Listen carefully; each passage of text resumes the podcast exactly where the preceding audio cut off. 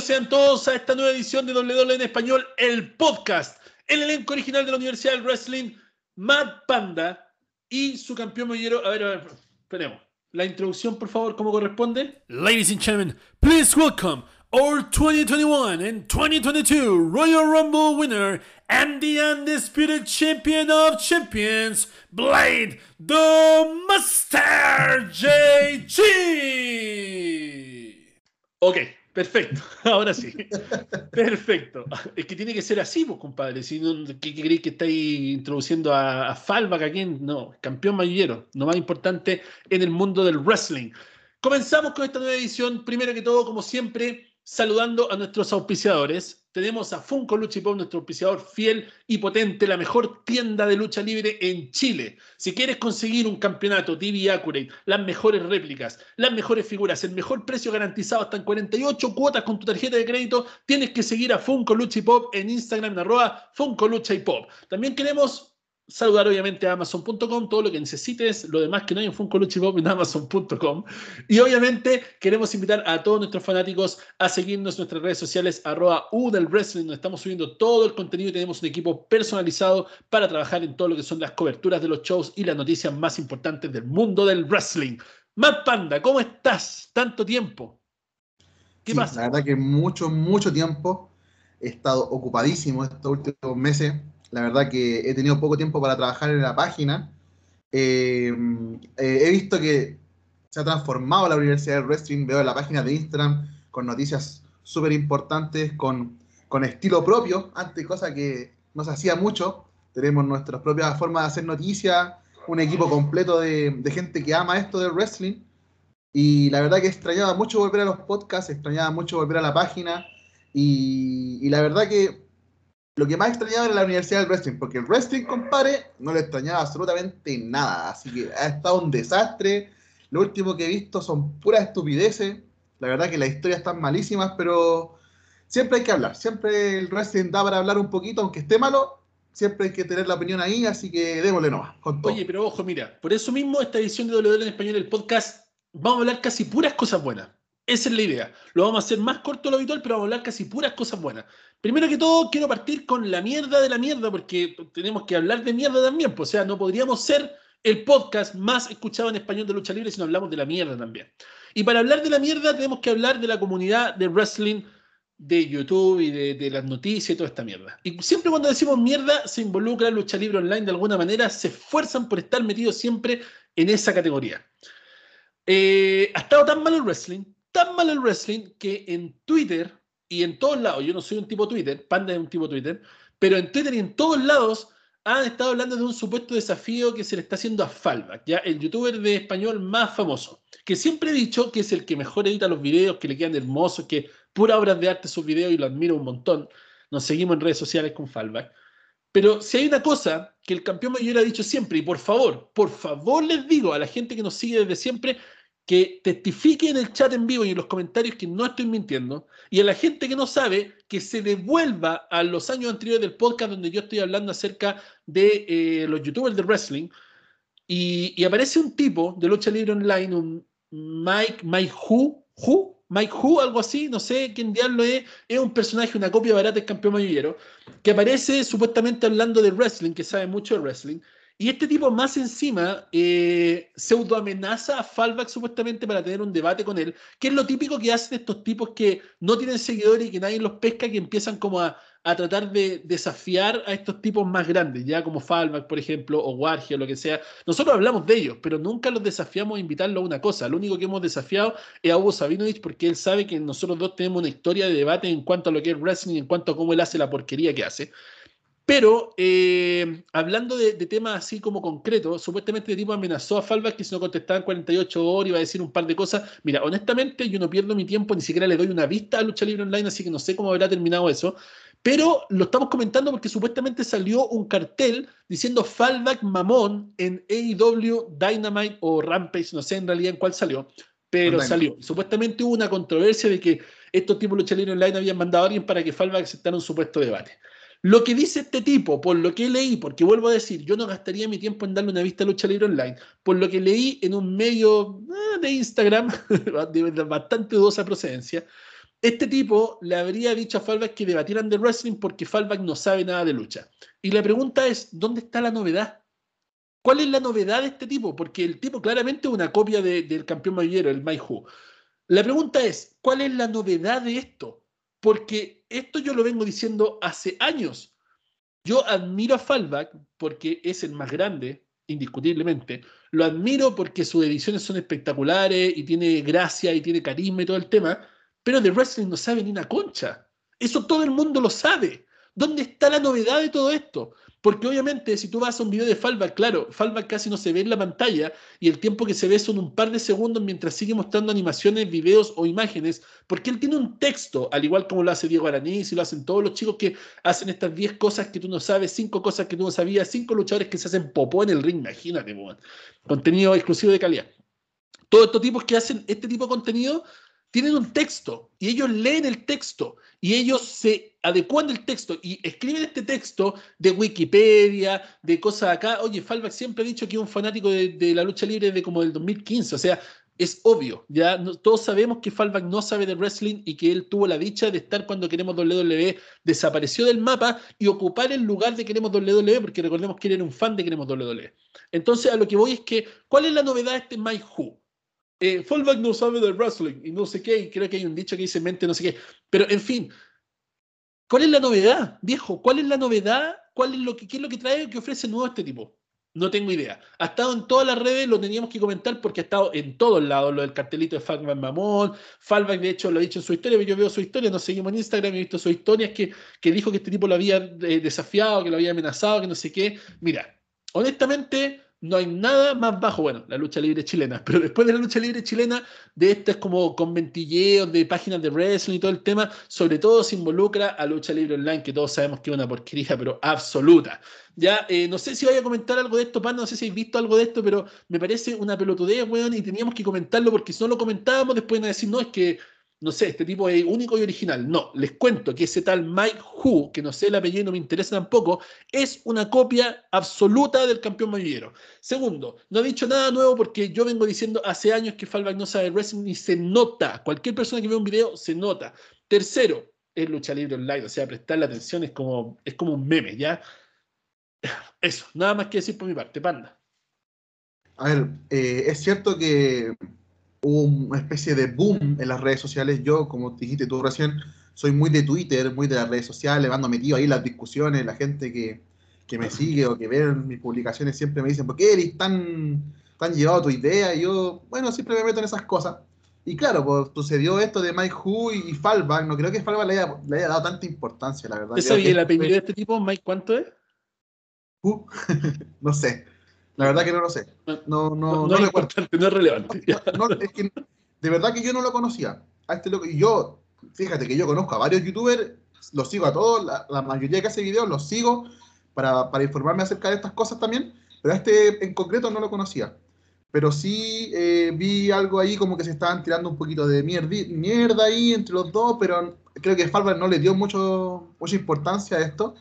Pero imagínate lo malo que debe estar el wrestling, que estaba hablando de esta basofia, de esta basura, que no va a llegar a nada porque Falvan lucha, pero en ningún momento va a aceptar una lucha o un debate, porque en un momento se habló de una lucha. Ah, se habló de una lucha también. Sí, se habló de una lucha y después era de un debate y la gente no entendía qué pasaba, que, que, que era un mensaje con tergiversado, de que había entendido mal y aquí y allá. Mira, la verdad, no, no quiero comentar mucho más acerca de esto porque la verdad no me interesa. Siento que el wrestling está tan malo que tenemos que hablar de estas porquerías. Em, a la comunidad le falta mucho contenido y sobre todo eh, le falta eh, un poquito de interacción en el sentido de, hacer participar a la gente del contenido de YouTube, eh, de Instagram. Siento que eso le falta al, al contenido original. Siento que eso le falta mucho. la, gente se está comiendo mucha mucha basofia, muchos eh, videos repetidos, mucho contenido eh, copiado. Eh, siento que no avanzamos con esto de, del contenido de wrestling en sí. No, no estaba avanzando y en de hecho, de hecho la mayoría de esos videos, cinco cosas que no sé qué, son todos de Grestrelamia, de, son videos copiados de inglés que los pasan al español y los sacan. Po, sí, eso, es que la, mira, ese contenido, por ejemplo, va mucho más allá de, del wrestling. O sea, eh, muchos conocerán al youtuber Dross Rosan, por ejemplo, eso de los siete, los siete brujas más conocidas de no sé dónde. ese tipo de formato estaba mucho antes de que llegara Falva, de que llegara Warge. Entonces creo que hay una, una falta de originalidad dentro del, del, wrestling que no hace, no hace llegar a estas cosas, pues esta, estas discusiones sin sentido de que Falva, tú no sabes nada, yo sé más que tú siento que no tiene sentido. Siento que hoy en día lo tenemos que estar enfocados en el wrestling y discutir sobre All Wrestling, sobre WWE, qué está pasando con el wrestling, si está muriendo, no se está muriendo. Creo que esa es la discusión central por lo que deberíamos estar discutiendo en este momento. Claro, es que esa es la cosa, mira, mucha gente me dice, oye, tendréis muchos más suscriptores si hicierais contenido así como de esas cosas. Y claro, probablemente, pero ¿cuál es la gracia? ¿Ganar plata con YouTube? ¿Cuál es la gracia? Ganar plata, tener eh, eh, miembros del canal. Yo creo, mira, yo creo todavía en el contenido original. Todavía soy un creyente de que el contenido original aún entrega cosas, ¿ya? Y esa es la razón por la cual trato de hacer cosas que nadie más hace, porque obviamente si me pongo a copiar video, ya hay demasiado de eso. Es como, ya llegué tarde a la repartición de youtubers de wrestling y más encima empezar a copiar lo mismo que ya hay, es para que la misma gente te diga en los comentarios, oye, tú estás copiando el video de tal persona. Es como, oye, ya está todo hecho, papi. Está todo hecho. Ya no hay nada que tú puedas hacer original, al menos que tengas mente de empezar a crear cosas, pero habitualmente no son tan populares como la mierda que ya está hecha y que se copia fácilmente. Eh, en cuanto a lo de la interacción, me parece bastante bueno porque es cierto, o sea, yo me metí, cuando empecé a ver toda esta polémica, me metí a hacer mi investigación en cuanto a Fallback. Y claro, o sea, Fallback sube un video de review de, SmackDown, tiene 100.000 vistas, bueno. ¿Cachai? Sube un review de SmackDown, tiene 100.000 vistas. O sea, estamos hablando de que este compadre se gana 200 eh, dólares en, en hacer un video. Un video. ¿Cachai? Entonces hace una review de SmackDown, se gana 200 dólares. Y si tú te fijas en los comentarios, tiene por lo menos mil comentarios y no contesta ninguno. ¿Cachai? ¿no? no lee ni un comentario porque obviamente no tiene tiempo, prefiere gastarlo en sus cosas personales y no involucrar a la gente en lo que es el tema del YouTube. Y lo mismo hacen la mayoría de los youtubers. ¿Tú creéis que los youtubers grandes leen los comentarios de la gente? No están ni ahí, no les interesa ni un carajo leer los comentarios de la gente. Ellos solamente están ahí por el dinero, ¿ya? Y eso es así, le guste a quien le guste. Eh, hablando de, de, cosas como, como que son centrales del tema, eh, yo encuentro que empezar a jugar gente que no sabe de wrestling porque no sabe de wrestling, yo encuentro que está de más, weón, ¿cachai? O sea, todos somos fanáticos y el hecho de saber un poco más de wrestling no te pone en un nivel más alto que otros, ¿cachai? Yo siento que no te autoriza para hacer voz sí el tema de los seguidores porque ese es el debate que yo creo que existe, que al final Falva que es el youtuber más grande de wrestling en español, y eso lo hace la voz autorizada del wrestling en ciertas cosas, ¿cachai? Es como si Falva lo dijo porque es verdad entonces, yo siento que no hay que confundir las cosas. Yo siento que el contenido que él hace es bueno en lo que él hace y está bien que, tenga su seguidor y todo el tema, pero de ahí autorizarlo como voz de wrestling, eso siento que no es correcto porque honestamente yo también pienso que es un tipo que no tiene idea de wrestling. Y yo estoy seguro que si este compadre hace un debate con este Mike Who y este Mike Who está más preparado, que probablemente lo va a estar, se lo va a comer. Y esa es la razón por la cual Fallback no fue al debate. Esa es la razón por la cual Fallback y Warge no participaron en el Royal Rumble de YouTuber que yo gané, porque ellos no saben de wrestling. Y si los ponen y le hacen preguntas, lo eliminan de una, pues viejo, ¿cachai? Los sacan cagando de una. ¿Y qué diría la gente? Oye, pero si es el youtuber que más sabe de wrestling, ¿por qué él perdió? Esto está arreglado y no sé qué. No, pues, porque al final la gente que se come el kayfabe son los mismos fanáticos de estos tipos que siguen diciendo que sí saben de wrestling cuando no tienen un puto carajo de idea. Pero ojo, eso no tiene nada que ver con que tengan muchos seguidores y que hagan un buen contenido. El contenido puede ser bueno o puede ser un contenido dirigido para niños o para lo que sea. Pero en sí, no hay que comparar peras con manzanas. Si el tipo no sabe de wrestling, problema de él. Problema de él, ¿ya? Lo que sí, no lo haga una voz autorizada de algo que realmente no sabe. Eso sí que no. Una cosa es que lo adoren y todo por ser muy famoso, pero otra cosa es darle autoridad a lo que él diga en cuanto a lo que ocurre con los programas semanales y por supuesto con el ámbito creativo, porque ahí, compadre, no tiene idea.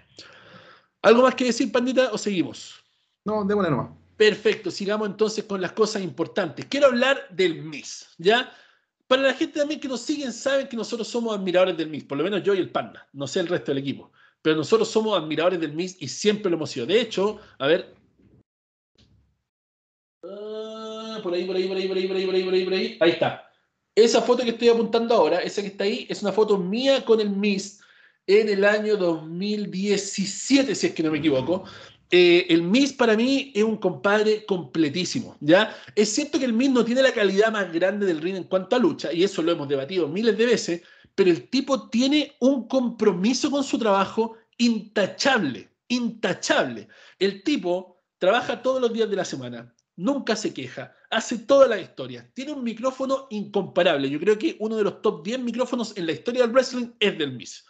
El Miz es reconocido no solamente por los luchadores de la WWE, como fueron las eh, declaraciones de AJ Styles, quien dijo, el mejor heel actualmente, hoy en día, es el Miz. No solamente lo dice AJ Styles, lo dice MJF, que supuestamente es el mejor heel de AEW. Él dice que el Miz es el luchador completo más, más completo, mejor en el wrestling actualmente. Ah, como que tengo mis cosas cuando dice mejor completo, pero sí tengo que decir que por lo menos el Miz está en el top 5 hoy en día en cuanto a lo que es el wrestling. Y por eso mismo me da pena cuando lo hacen perder contra Beth Phoenix y Edge o cuando lo hacen perder contra Nikki Bella y John Cena en WrestleMania. Igual me da pena que el Miz no pueda seguir campeonando o no pueda tener una historia creíble y que siga dándole credibilidad a tipos tan fomes como Dominic Mysterio. ok, yo no veo Raw, ni SmackDown, ni NXT, que quede claro, yo no pierdo mi tiempo viendo programas de mierda porque son una mierda, ¿para qué mandar con cosas? Hablo de los cortos, porque me, aparecen los cortos en Instagram, la historia, los reels y todo eso, y hay una, hay una parte, un segmento, donde le dice el Miss, oye, ahora que lo veo, no me había dado cuenta que tú eres mucho más alto que Rey Misterio, ¿estás seguro que no eres hijo de Eddie? y obviamente Rey Misterio se emputece y lo saca por un lado eh, Dominic Misterio. Entonces, el Miss es tan bueno, pero tan bueno, que incluso está poniendo over a Dominic Misterio. ¿Cachai? Que, honestamente no es por nada, pero es bastante malito en casi todo, ¿cachai? Entonces, nada, yo creo que este comentario, este pedacito del podcast era un pedacito de apreciación al Miss, por lo menos de mi parte, no sé el pandita. Mira, la verdad que el Miss ha sido una inspiración para mí. Yo, eh, como todos saben, no, y esto lo digo súper en serio, eh, para mí, La Roca, todos saben que La Roca para mí es el mejor luchador de todos los tiempos y sustento esa, e, ese deseo, ese fundamento, lo, sustento gracias al micrófono de la roca. Y pasó muchos años, pasaron muchos, muchos años, antes de yo ver un micrófono igual o casi mejor que el de la roca. Un micrófono que, me emocionara, un micrófono que, me hiciera odiar a alguien, aún sabiendo que la lucha libre es falsa, eh, odiar a alguien desde, lo más... Cuidado, te, van a pero es que van a cancelar por ese comentario. Es muy, es muy difícil para, para, la gente que, que, que, me está escuchando, es muy difícil emocionarse con algo que tú sabes que es falso. Sobre todo cuando trata de un deporte. Eh, porque con las películas uno se emociona, con, con, cuando escucha una canción se emociona, aunque no sea real la historia, aunque no sea real la película, cuando están matando a alguien, por ejemplo. En, en particular la lucha libre, eh, eh, muy pocas veces yo me he emocionado de verdad en el sentido de decir, loco, este weón eh, hace que, este loco hace que la lucha libre parezca de verdad. Y eso poco lo logran. Hace que, no sé si ustedes se, recuerdan ese, ese momento en donde el Miss le roba el, título a Randy Orton y, y, enfocan a esta niña así enojada, así, así. Y el papá celebrando y la niña así, terrible enojada ese momento de decir, loco, la niña lo está viviendo como si fuera algo real, como si fuera, estuviera eh, indignada con, lo que está pasando dentro del ring. Y eso, es lo que hace le falta a la lucha libre. El Miss es lo que le hace falta a la lucha libre. Historias reales, historias eh, en donde eh, él tiene un, carisma y, una forma de ser pesado, porque el weón es el rey de los pesados en el ring. En el micrófono te, te puede humillar y no te va a dar cuenta cuando el Miss te esté humillando todos sabemos que el Miss, nadie inventó la rueda con el Miss no sabe pelear porque obviamente no tiene las características que puede tener, no sé, una J Styles o, o un Adam Cole, todos sabemos que no lo puede hacer, pero él lo sustenta tanto con el micrófono que de verdad, para la gente que me está escuchando, de verdad yo me siento muy identificado con él porque es un luchador de la vida. Este loco no se lesiona, no reclama, crea personajes de la nada, eh, revivió en su momento la carrera de, de Johnny Mundo, en su momento John Morrison. Y la verdad que para mí el Miz es una inspiración y es un, lucha, o sea, un luchador que ha sido un ganador en la vida porque este loco no sé cuánta plata debe tener, ni cuánto debe tener en saber, pero tiene programas que no tienen nada que ver con la lucha libre, tiene un reality show, todo un programa donde era de, cosas de agua y el Miz está en todas partes en Estados Unidos. Y bueno, para terminar el tema del Miz, que me emociona hablando del Miz porque de verdad lo encuentro un luchador muy, muy, muy completo, eh, decir que no, estoy totalmente de acuerdo con AJ Styles. No sé si el mejor en todo, pero sí el mejor heel.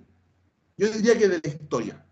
Sé que con esto me voy a ir subiendo al columpio un poquito, pero el Mist está en los top 5 de los mejores hills de la historia. Wow. wow. Volviendo a las cosas importantes, vamos a hablar de Jeff Hardy. Jeff Hardy salió de la WWE de una manera eh, más o menos como, ¿cómo decirlo para que no suene feo? Como que lo votaron de la WWE. Ya supuestamente habían varias razones, pero la razón principal fue porque se negó a recibir la ayuda que necesitaba que todos sabíamos que necesitaba, por el tema de la droga y todo el tema. Después se habló de que siempre estuvo sobrio, después se habló de que él estaba cansado, se habló de muchas cosas más. Pero también se habló del background que estaba viviendo la WWE. Incluso el mismo Paul Heyman y Roman Reigns habían ido a hablar con el equipo creativo para darle una oportunidad por el cinturón universal. O sea, habían grandes planes para Jeff Hardy, pero Jeff Hardy decidió empezar a hacer las cosas como Jeff Hardy las hace, ¿ya? Y esto lamentablemente no es bueno para Jeff Hardy, pero siempre es bueno para Matt Hardy, ¿ya? Es increíblemente esto, pero siempre las cosas que hace mal Jeff son buenas para Matt Hardy.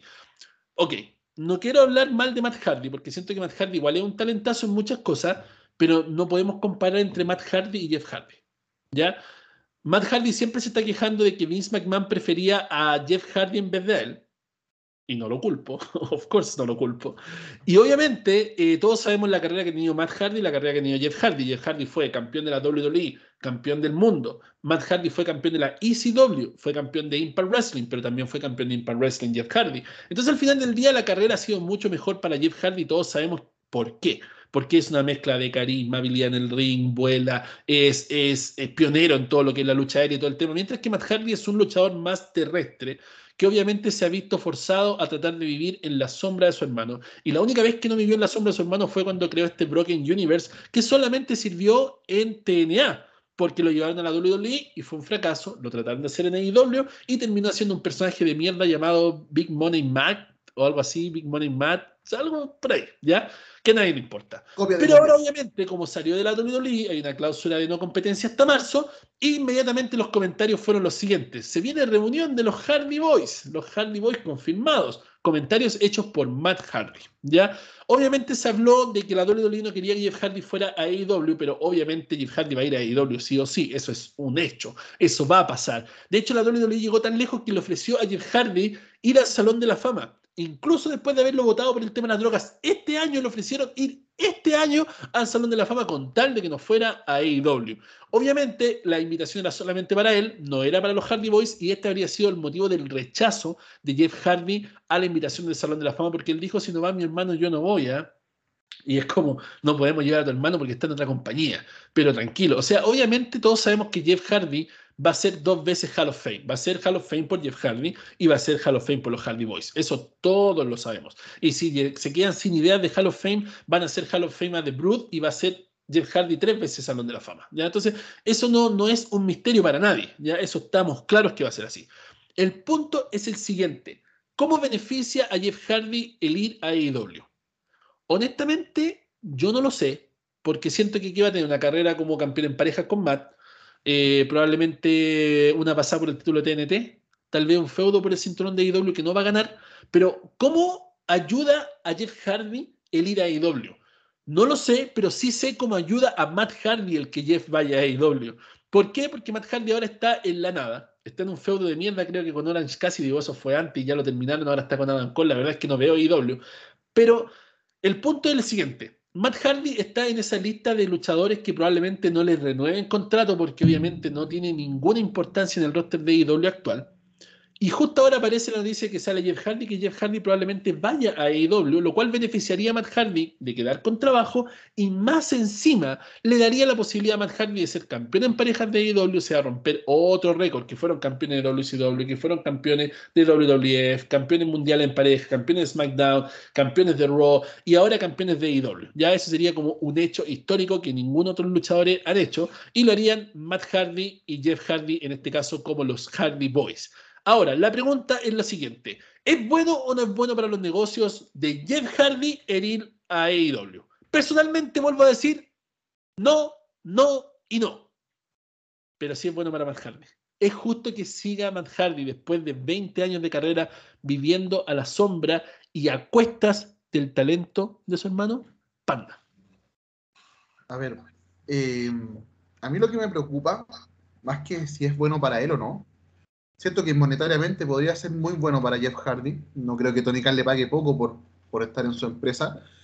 Siento que los contratos que se firman en AEW son bastante buenos y por lo tanto han, han adquirido superestrellas bastante, bastante buenas que yo no esperaba que, que contrataran. Hablo de Adam Cole, Kate Lee, eh, hablo de, por ejemplo, eh, no sé, eh, John Moxley, etcétera, etcétera.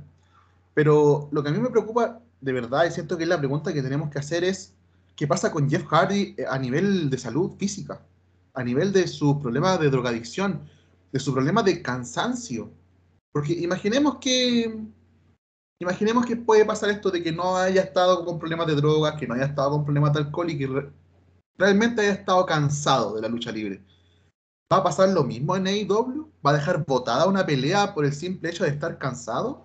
¿Va a romper el kayfabe? ¿Va a romper su personaje por el simple hecho de estar cansado? O sea, ¿realmente eso le hace bien a la compañía de Tony Khan? Yo siento que Tony Khan no es muy exigente con sus luchadores en términos de su salud física. Recordemos lo que pasó con John, con John Moxley, porque Tony Khan lo contrató aún sabiendo que John Moxley podría volver a sus temas de alcoholismo, con lo cual lo hizo, volvió, bueno, ahora se rehabilitó y todo está mejor. Y se vio el cambio. Se vio el cambio. Lo hizo, lo hizo. Y se vio, y se vio perfectamente el cambio que tuvo. Entonces yo lo que, lo que pregunto, yo creo que la pregunta que tenemos que hacer no es, ¿es Jeff Hardy está apto para ser un luchador pro wrestling?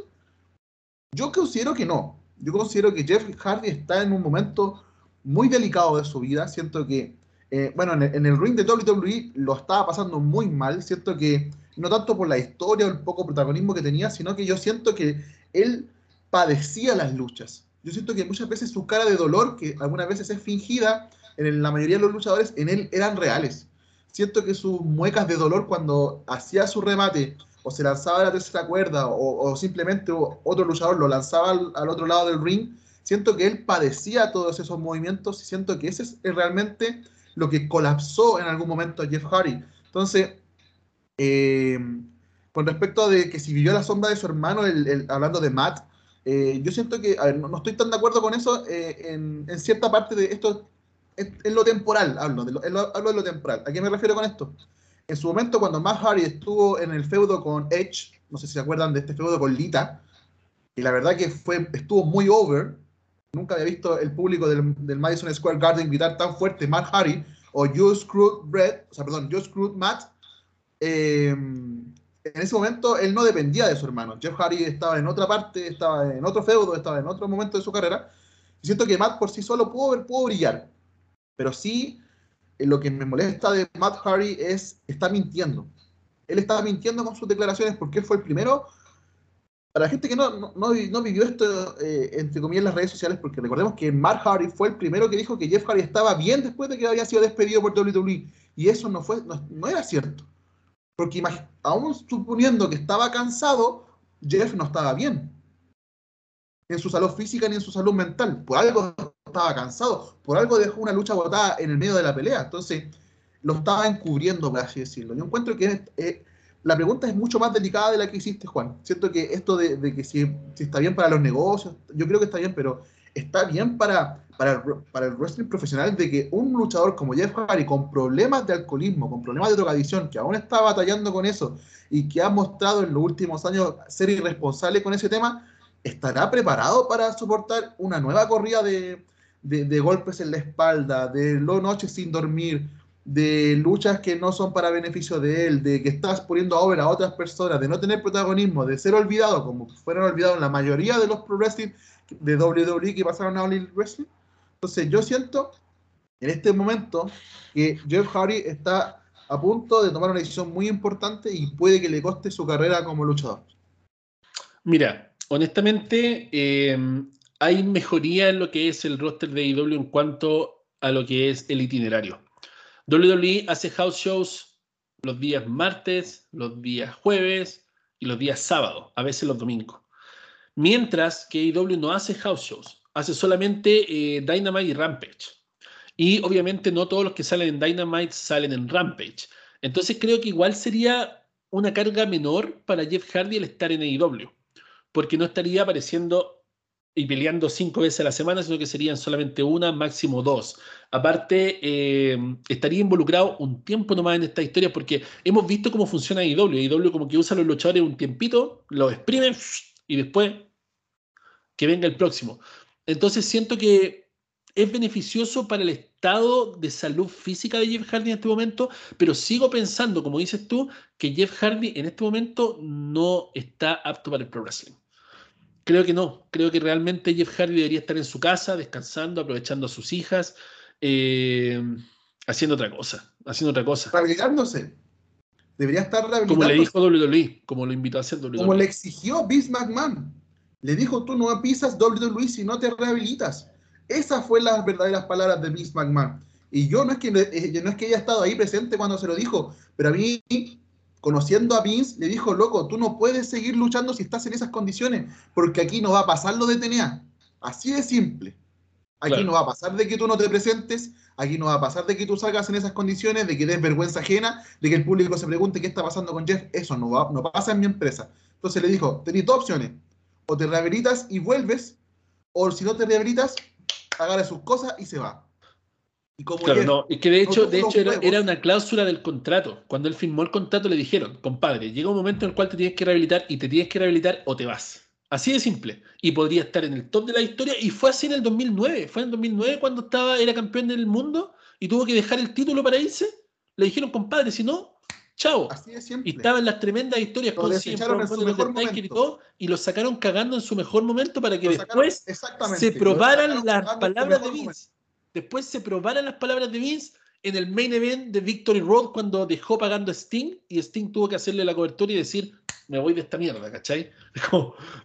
¿cachai? ¿no? Entonces al final del día es un no bueno con .com para Jeff Hardy. Yo siento que no es bueno para los negocios, pero al final del día, compadre, es un hecho de que él va a estar ahí, va a estar en AEW y lamentablemente no hay nada que hacer. ¿ya? Lo único que hay que hacer es apoyar para terminar lo de, de Jeff Hardy, es, tan relevante lo que estamos conversando en este momento, eh, no, no sé si de vida o muerte, pero sí es muy relevante. ¿Por qué? Recordemos que WWE está asociándose con compañías que están a nivel mundial, como por ejemplo lo de Proud Jewel, lo que pasa en la India, que se está manejando mucha plata. Entonces, ¿qué dice Vince? Lo streaming de eh, Disney.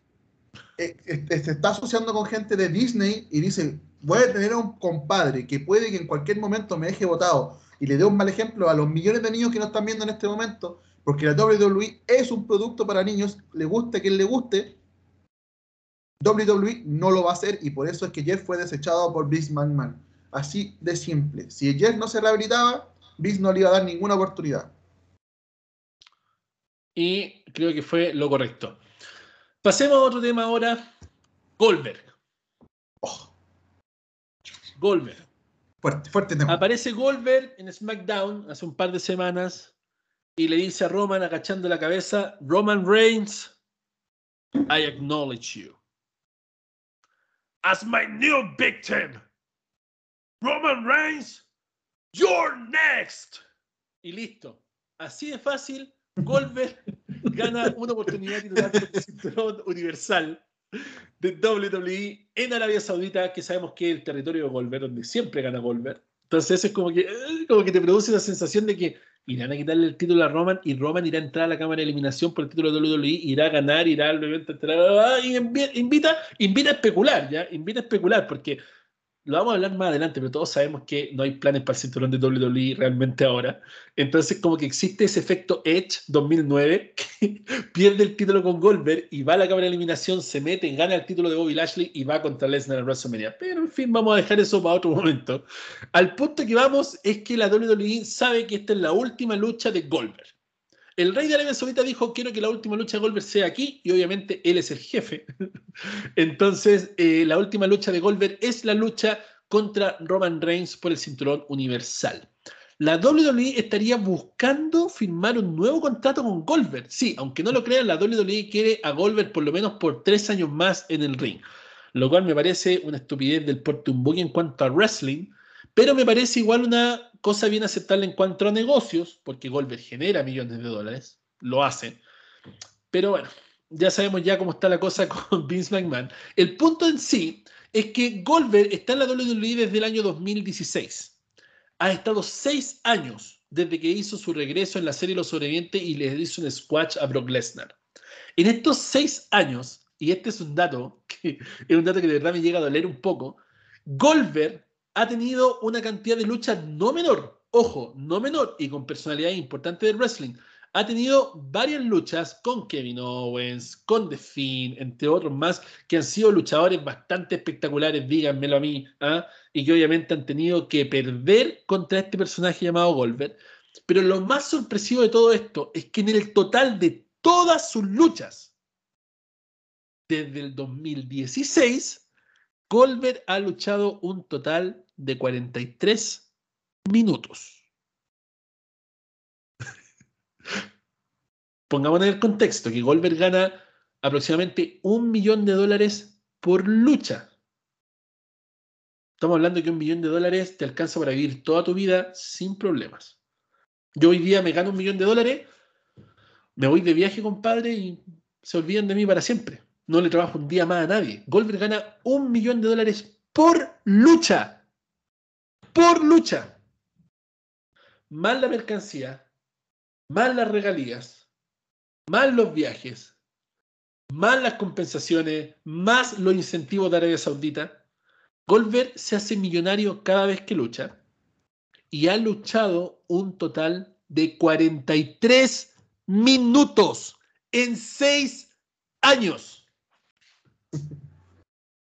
Y WWE lo quiere renovar por 3 años más.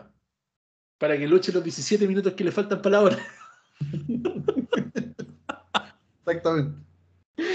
No puedo creerlo. De verdad no puedo creerlo.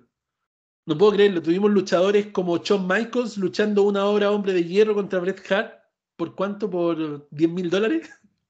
Tuvimos eh, Stone Cold contra Triple H, eh, árbitro especial invitado Shawn Michaels, el debut del Badass en el año 2000, lucha de hombre de hierro por el cinturón de la WF. ¿por cuánto? ¿Por 20 mil dólares? A lo mejor. Y estoy haciendo así como, oh, 20 mil dólares. Y este hijo de mierda, weón, sale para decir, You're next y pelear 3, 4 minutos, 10 minutos como máximo y ganarse un millón de dólares, weón. Es que de verdad es como una burla, weón. Es como una falta de respeto para el resto del roster, weón. ¿Cachai? sabemos que, espérate, sabemos que Goldberg es leyenda. Sabemos que tiene un nombre. Sabemos que hizo muchas cosas. Pero no será tu match.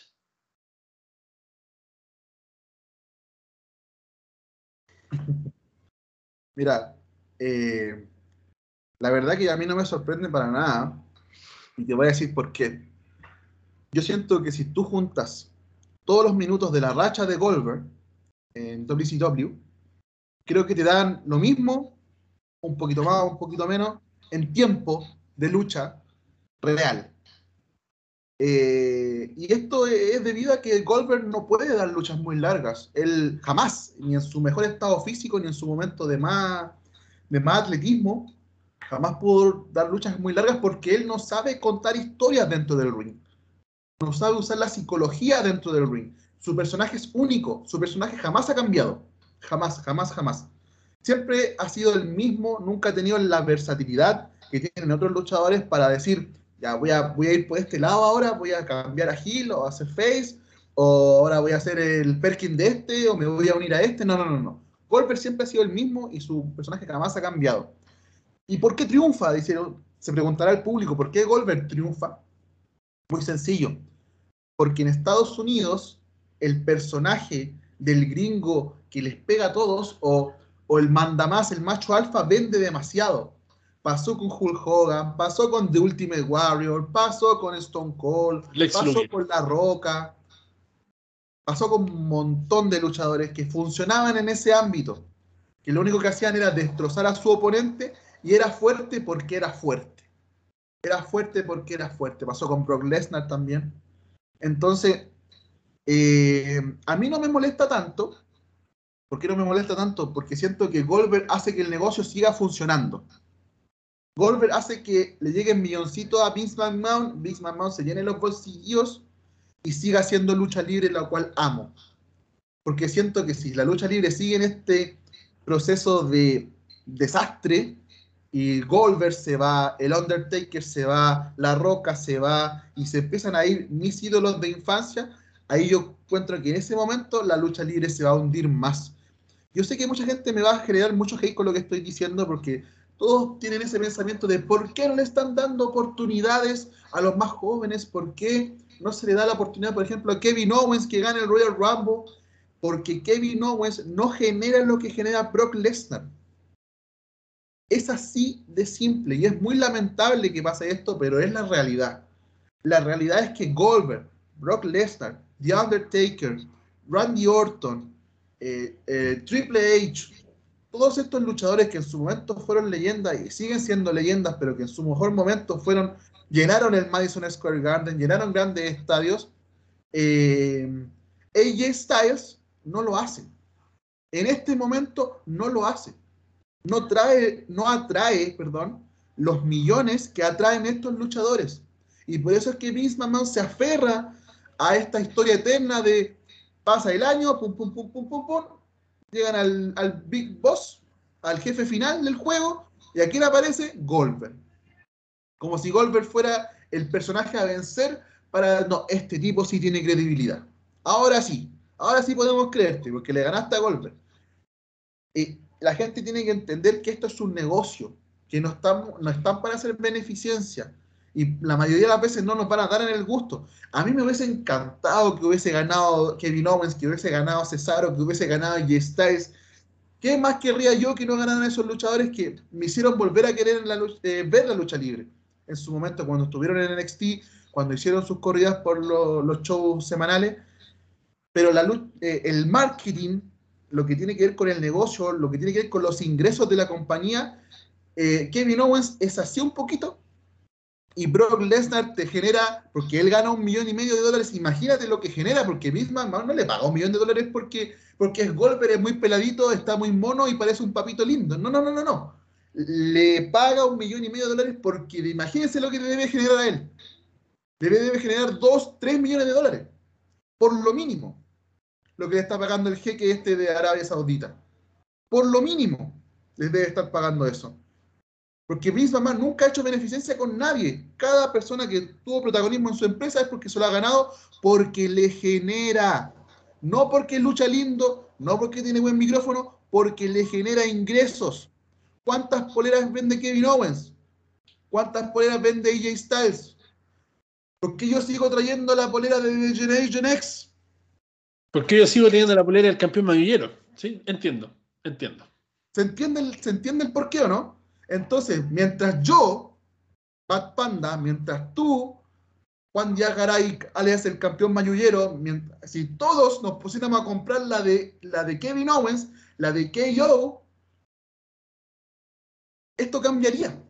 Si el jeque dijera, te pago un millón de dólares o te pago tres millones de dólares para ver a Kevin Owens luchar en mi país. Y ganar el título universal. Y le, le, hubieran dado el Royal Rumble. Es así de simple. Es que yo lo encuentro muy simple y, muy fácil de entender. Lo que pasa es que nos enoja porque Bill Goldberg no le llega ni a los talones luchísticamente hablando a Kevin Owens, o a AJ Styles, o a Adam Cole, o a Kay Lee. No le llegan ni a los talones, ni siquiera puede dar una ducha digna. Pero como es Goldberg, que tiene un nombre gigante, con una racha que en su momento parecía indestructible, como la del Undertaker casi. 175 victorias consecutivas. Y no solo eso, programas, programas, programas en el History Channel de autos. Eh, Goldberg es una marca. Goldberg es una, marca. ¿Cachai? Entonces esa es la diferencia. Como digo, se entiende, y, por eso al principio cuando partí dije, no es bueno para el wrestling, pero es bueno para los negocios. Totalmente bueno para los negocios. es un negocio redondo. WWE hizo un billón de dólares en plena pandemia. ¿Cachai, no?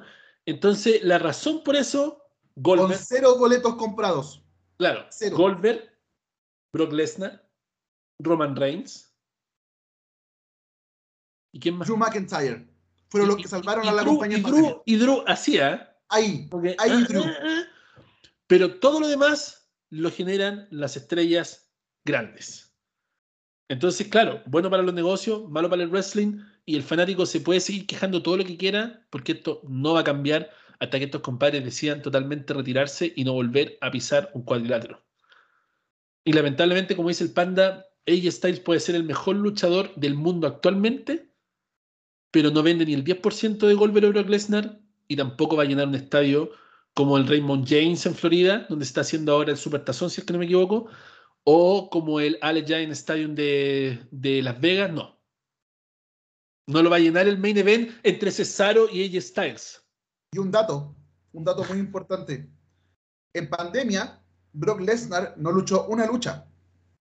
Recordemos que no estuvo en ningún momento del año 2020, porque se fue, le dio miedo, no quiso seguir luchando.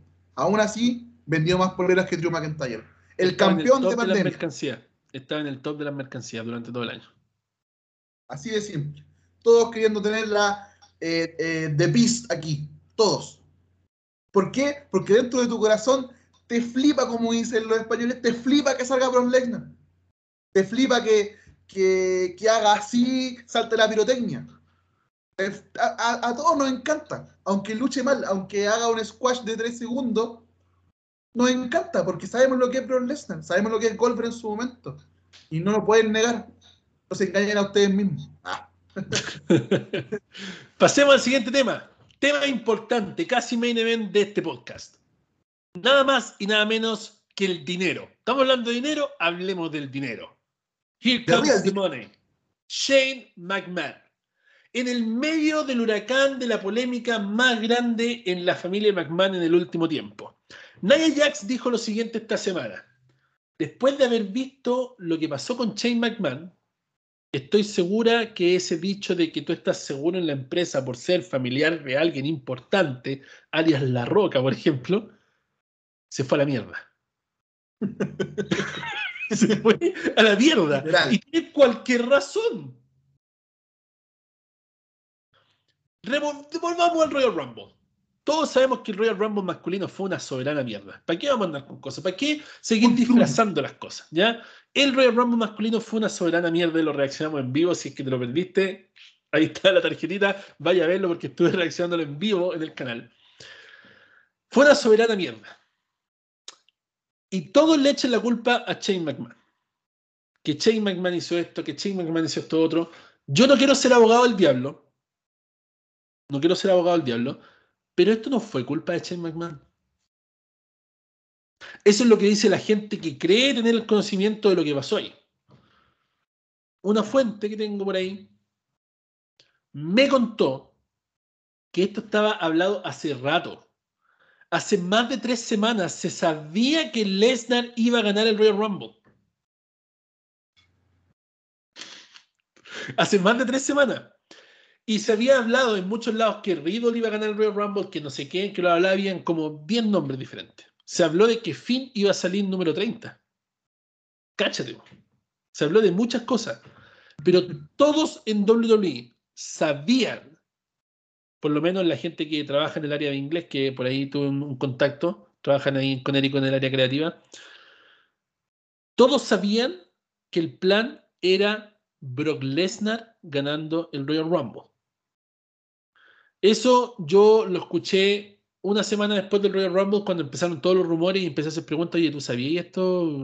You know, you hear something about this? I was like, um, yeah, everybody knows that he was like going to win the Royal Rumble. I was like, oh, cool. Por tres semanas. No es misterio para nadie, porque nosotros también, o sea, si una persona ya entiende cómo funciona esto, yo lo dije en el podcast anterior, dos semanas del Royal Rumble, les dije, chicos, Brock Lesnar va a perder el cinturón, se va a meter al Royal Rumble y va a ganar y va a ir WrestleMania contra Roma. Esto va a pasar. Todo el mundo lo sabía. Pero ¿qué pasó? Que luego le empezaron a echar la culpa a Shane McMahon porque supuestamente él era uno de los creativos en jefe del Royal Rumble.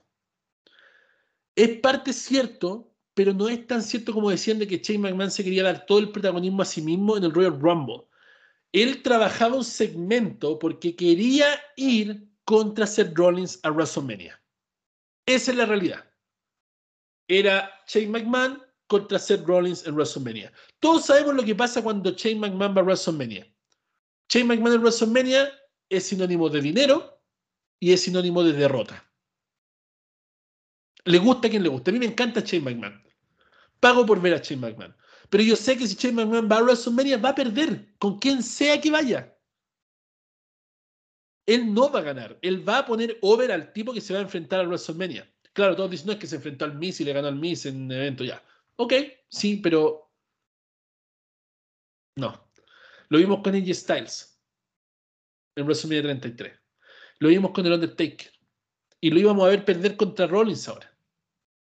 Shane McMahon era el último hombre en la cámara de eliminación masculina. Shane McMahon iba a ir a la cámara de eliminación masculina. Y lo sacaron. No hay planes para hacer Rollins en WrestleMania. Porque el plan era Shane McMahon. Y fue tanta la controversia en la cual estaba involucrado Brock Lesnar, porque fue a Brock Lesnar al que no le gustó los planes de Shane McMahon. Para que vean el nivel de Brock Lesnar. O sea, Brock Lesnar le dijo a Vince, no, no me gusta lo que él quiere, que se vaya a la mierda.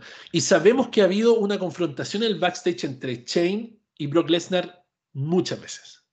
De hecho, hay un pietaje que sale en WWE Network cuando Brock Lesnar retiene el cinturón universal o gana el cinturón universal, no sé cómo es, y viene caminando y va y le tira el cinturón hacia Vince y Shane sale detrás de él a enfrentarlo. En ese momento, en la vida real, fuera del kayfabe, como dice ahí el, chico este detrás del kayfabe, iba a haber una pelea real entre Shane McMahon y Brock Lesnar. Entonces siempre ha habido esta cosa y obviamente mi hijo o el que me genera millones de dólares. Así es la mentalidad de Vince McMahon. ¿Y qué hizo? Patar en la raja al hijo. Eso fue lo que pasó. Y lo sacó de todos los planes. Eso nos lleva a pensar qué es lo siguiente para Shane McMahon. Porque de cámara de eliminación vamos a hablar más adelante, para el final vamos a hablar de cámara de eliminación masculina de WWE Championship. Shane McMahon es una maestría en negocios. Se dice que tal vez volvió a WWE o que está metido en negocios con WWE más en vestidores, porque supuestamente firmó un contrato como representante de WWE con un equipo de fútbol y cosas raras. Yo creo que son compromisos pendientes que el tipo está terminando nomás. Se habló de que Shane McMahon podía salir en AEW. De hecho, era tanto el miedo que productores de WWE llamaron a la producción de AEW diciendo como, oye, cuidado con Shane McMahon, ¿eh? mira que este tipo está medio... ¿ah? No lo contraten, no, no hagan el error que, que de este. Supuestamente Shane McMahon iba a estar en AEW. Se habló de eso. No sé qué tan real podría haber sido. A lo mejor nunca se barajó, pero fue una opción para mucha gente. Mucha gente, al menos acá en Estados Unidos, estaba pidiendo a Shane McMahon en AEW. ¿Ya? Porque saben que Shane McMahon al final del día sabe de wrestling. Y esa es la diferencia. Que al final Vince McMahon lo único que quiere o por lo único que se ve rodeado es por gente que le dice en todo que sí. Jefe, usted tiene razón jefe, pero por supuesto, besarle el culo como lo hace John Laurinatis, como muchos más. Por esa razón no hay empatía con Triple H porque tienen ideas diferentes de cómo ver el negocio. Vince McMahon está preocupado por generar dinero, el otro está generando, tratado de preocuparse por generar entretenimiento y bienestar en los fanáticos. Pero obviamente estas dos cosas se tienen que mezclar en algún momento. Vince McMahon siente que él está contento y feliz con el producto actual de WWE, lo cual yo pienso que es una estupidez del porte.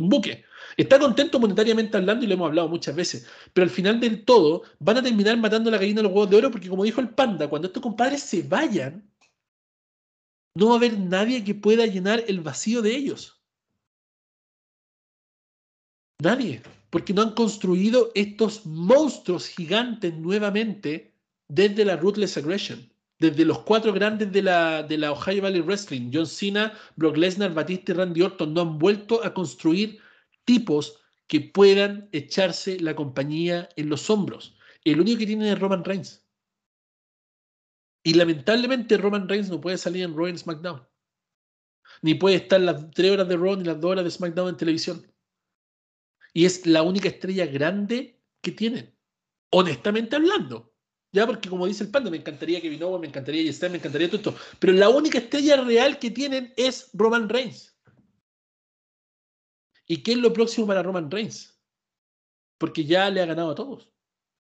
De hecho, en Arabia Saudita, Hollywood. Roman Reigns va a cumplir el reto de haber derrotado a todos los ex campeones universales de la historia. Le ganó a Finn Balor, le ganó a Kevin Owens, le ganó a Seth Rollins, Le ganó a Strowman y a Bray Wyatt. Le ganó a Brock Lesnar. El único que le queda es Goldberg. Y le va a ganar. Entonces Roman Reigns no solamente rompió el récord con el cinturón mundial de la era moderna con más tiempo, sino que también ha derrotado a cada uno de los campeones universales pasados, demostrando que realmente no hay nadie que pueda ganarle a él. Entonces, volvemos a lo mismo, La Roca. ¿De qué era La Roca? Del 99. Y todavía el único que puede, de alguna forma, hacerle la contra al jefe tribal. Pero lo he dicho muchas veces, ojo con esto, esta historia del jefe tribal no puede pasar este año. Esta weá se acaba. No pueden alargar el jefe tribal un año más. Lo van a matar. Y graben estas palabras. Si alargan el jefe tribal para WrestleMania 38, 39, no sé, ya que WrestleMania van para ir a Hollywood el próximo año, van a matar el jefe tribal. Lo que tiene que pasar ahora tendría que haber pasado ahora La Roca contra Roman Reigns y ganar Roman Reigns y de esta manera, no sé, alguien en la noche después de WrestleMania atacar a Roman Reigns, lo destrozara, quien fuera que fuera. Y Roman Reigns tiene que tomar un tiempo fuera de pantalla. Tiene que estar fuera un par de meses. Porque ya e, es muy mucha la sobrecarga en pantalla. Cuando regrese, puede hacer el anhelado regreso como babyface que siempre han querido tener a Roman Reigns como babyface. Y yo creo que va a resultar esta vez. Pero el jefe rival, yo creo que ya esta cuestión pasando por WrestleMania, compadre, no puede seguir. No puede seguir. Entonces, estamos hablando de Shane McMahon. y nos pasamos a, todo el otro, el otro aspecto.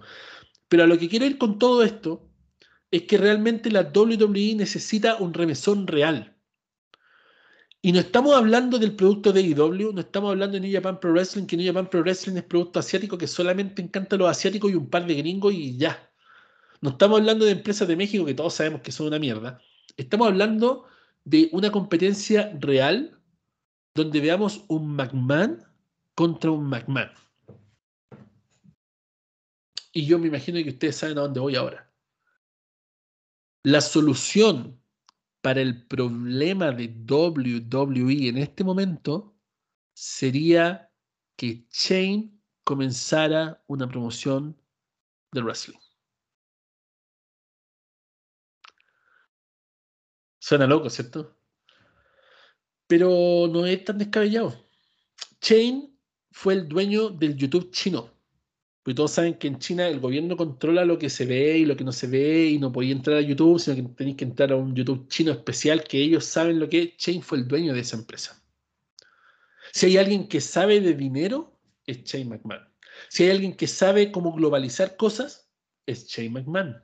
Si hay alguien que sabe de wrestling porque lo ha vivido y porque su cuerpo tiene la edad de una persona de 70 años por la cantidad de lesiones que ha tenido en las contadas con las manos luchas de Shane McMahon, es porque el tipo sabe lo que hace. Tiene pedigrí, tiene linaje, tiene historia, sabe lo que hace. No es un compadre que le gusta, que tiene dinero y que le gusta lucha libre y planta una empresa y vamos contratando a los amigos. No, es un compadre que sabría cómo llevar un barco de esa magnitud. No sé si competir la WWE, pero sí darle un remesón y decirle, oye, oye, toma Nick Khan y mándalo a la mierda. Yo soy tu hijo. Yo sé lo que esto necesita para crecer. Y te estoy dando bofetadas en la cara con esta compañía chiquitita mostrándote cómo cambiamos el mundo del wrestling por última vez, porque esto de que el wrestling está muriendo es algo real, es algo que va a pasar. Yo creo que el wrestling tiene los días contados, los años contados en realidad. Porque yo creo que de aquí a 15 años más la gente ya no va a estar preparada para escuchar del wrestling, no van a estar interesados en el wrestling. A lo mejor me equivoco, ojalá que me equivoque porque amo esto. Pero no están haciendo las cosas bien en ninguna parte. Entonces necesitan remecer el mundo del wrestling nuevamente con nuevos gerentes generales, con nuevas historias, con nuevos villanos reales, con compañías que realmente sean manejadas por tipos que saben de lucha. Y eso lo podría hacer Shane McMahon. Llámenme loco, digan que a lo mejor estoy fumando alguna cuestión, honestamente no, pero en mi pensamiento yo creo que Shane McMahon podría hacer algo grande. Podría tomar mentes creativas del pasado, gente que sabe de lucha, y no estoy diciendo llamen a Vince Rousseau, no, no, no, pero se podría dejar escuchar por gente como Paul Heyman, por gente como Eric Bischoff. Tuvieron a Paul Heyman en el área creativa de Raw y lo sacaron. Lo sacaron. Pusieron a Eric Bischoff al área creativa de SmackDown, ni siquiera le dieron la oportunidad de poder cambiar las cosas y lo sacaron. Lo sacaron. Entonces, a lo que voy yo es que realmente necesitan cambiar el mundo del wrestling de alguna manera y ese cambio puede venir de la mano de Shane McMahon. ¿Qué opinas tú de todo esto, Manda? A ver, a mí, cuando empezó el Royal Rumble, eh, me generó mal cuerpo. No sé si la gente entiende este dicho, pero desde el principio, cuando salió J Styles número uno, dije, mmm, dije yo, esta cuestión se viene complicada. Para mí, el peor Royal Rumble de la historia, pero literal, de hecho, hasta los primeros eran más entretenidos, que los primeros ni siquiera se entendía lo que querían hacer, pero este para mí es el peor de la historia. Pero va a quedar, para mí va a quedar en la historia como el peor de la historia, literal. Em, pero me sorprendió mucho, eh, o sea, me sorprendió que fuera tan malo. Me sorprendió mucho que fuera tan malo, me quedé, quedé así como... Y ya, y, dónde está la sorpresa, dónde está la leyenda, eh, dónde está el ganador sorpresa, dónde están las historias que se crean al, porque el Royal Rumble es como, eh, imagínenselo como una luna o un planeta, por así decirlo. Y desde ese planeta tiene lunas, y esas lunas son las historias que se van creando alrededor del Royal Rumble. Em, el hecho de que alguien te saque del Royal Rumble es un, un, inicio de un feudo. O sea, miles de historias. Por ejemplo, la más reciente, el tema de Drew McIntyre con Brock Lesnar. Drew McIntyre eliminando a Brock Lesnar y luego lo reta eh, en WrestleMania. Y lo dijimos en su momento. Después de esa eliminación no era necesario que ganara el Royal Rumble. No era necesario porque Brock Lesnar se le iba a cobrar igual. Entonces no era necesario ganar el Royal Rumble. Aunque no me pareció que estuviera tan mal, Drew se merecía un Royal Rumble, pero eh, harina de otro costal. A lo que voy es que recordemos que Chase McMahon fue el que ideó, maquineó, construyó el Royal Rumble del, eh, del regreso de Edge. Un Royal Rumble maravilloso. Maravilloso. Por todas el Mejor, yo creo que de todos los tiempos. De todo, sí. No sé si de todos los tiempos. Es que sí, pero sí. Por lo, menos, por lo menos de los últimos 15 años. Por lo menos el más emocionante de los últimos 15 años, sí, totalmente. Recordemos que ese fue el año en que Drew gana el Royal Rumble, el año en que Brock Lesnar sale de los primeros y elimina un montón de luchadores antes de que entre Drew. Ese es el año donde entra Edge. Eh, muchas sorpresas, muchas, mucho, muchas emociones de ese Royal Rumble. Tengo muy buenos recuerdos y recuerdo que Shane estuvo en el backstage dirigiendo ese Royal Rumble. De hecho, hay un documental de la vuelta de Edge donde sale eh, muy emocionado con el, con el audífono acá, viendo cómo sale, entra Edge y el público explota y él como que sonríe porque siente que esa historia, esa construcción, esa, esa parte de Royal Rumble quedó pero fantástica y eso lo hizo él. Entonces, cuando empezaron a decir que Shane McMahon había sido el, el, responsable del desastre de este Royal Rumble, me sorprendió bastante. Yo encuentro que fue el chivo expiatorio de un desastre a nivel global. Yo encuentro que eso fue así. Yo encuentro que Vince McMahon los miró a todos y dijo, ¿a quién puedo echarle la culpa? Y miró a los creativos, miró a los productores, miró a la gente de iluminación, miró a los luchadores y miró a la persona que menos quiere y que se ha demostrado que menos quiere, que es su hijo Shane McMahon. Si no vayan a ver las publicaciones de los cumpleaños de toda su familia, y vayan a ver la publicación del cumpleaños de Shane McMahon. No sé si vieron el video de que el último yo lo vi. No, no, no soy muy fan de él, pero algunos videos yo los veo. Y cuando habló de Shane, me interesó mucho porque quería saber su opinión acerca de, de lo que estaba pasando con Shane McMahon. Y mostró unos Twitter, que son muy chistosos, en donde dice, eh, estaba mandándole un mensaje a Shane, o sea, perdón, a Stephanie McMahon sobre su cumpleaños. Y le escribió así un texto, así una Biblia, eres la mujer más maravillosa, estoy muy orgulloso de ti, eres una ganadora, feliz cumpleaños Stephanie McMahon. Lo hizo con Triple H, lo hizo con John Cena. Lo hizo con Brock Lesnar. Y después cuando apareció Shane McMahon, feliz cumpleaños. McMahon. O sea, mucha estima no le tiene. Entonces, ¿qué pasó? A mi parecer, esto es una opinión sumamente personal, no estoy diciendo que es la verdad absoluta, pero a mi parecer, eh, McMahon eligió a Shane como chivo expiatorio para justificar el desastre mayúsculo que fue este Royal Rumble, que fue de la risa. Este Royal Rumble fue de risa. Fue aburrido, no hubo sorpresa. ¿Dónde están las leyendas? El ganador un desastre, las historias mal contadas. ¿Qué pasó con Riddle? ¿Qué pasó con AJ Styles? Loco, eh, eh, ¿cómo se llama el que eliminó a AJ Styles? Eh, ¿Moose? ¿Cómo es? No, pues Moose de TNA. No, no, no. ya ni me acuerdo. Este ya ni me acuerdo quién eliminó, pero eliminó a ese weón. La gente sabe a qué me refiero. Lo eliminó ese weón. ¿Cachai? Recordemos que AJ Styles estuvo en el top 1 de las apuestas para ver quién ganaba Royal Rumble. Eso, era, era mi candidato. Estaba con una polera Eso quiere decir mucho dinero invertido. No, no, no es menor ser el número uno. No es menor. Y lo elimina este personaje que no construye nada. Si eso es lo que a mí me sorprende, porque en todo el Royal Rumble no encontré en ningún momento una historia que se creara. Cada eliminación era ya, que pase el siguiente. Oye, y ojo, ojo, el tema de Bad Bunny. Bad Bunny podría haber sido la sorpresa de la noche y lo spoilearon en la mañana. Y, y spoilearon. Y spoilearon ellos mismos. Se boicotean. Eh, yo, yo, encuentro que la WWE se boicotea a sí misma. Y más encima, para rematar la faena, sale Kofi Kingston y bochea su, su spot de salvarse. O sea, un desastre total. Yo no le encuentro nada bueno. Decir que Bad Bunny es el mejor, es lo mejor del Royal Rumble, puta, a mí de verdad me decepciona, po. y yo no le tengo ninguna mala a Bad Bunny, de hecho le tengo mucho cariño, mucha estima con respecto a la lucha libre, no me interesa su música, pero con respecto a lo que hace con la lucha libre, yo lo encuentro un hombre que, que se la juega por lo que ama. Se la juega por estar, se la juega con el tema de la pandemia. Que tiene el dinero. Tiene el dinero, tiene el dinero, tiene el dinero. Si esa es la cuestión.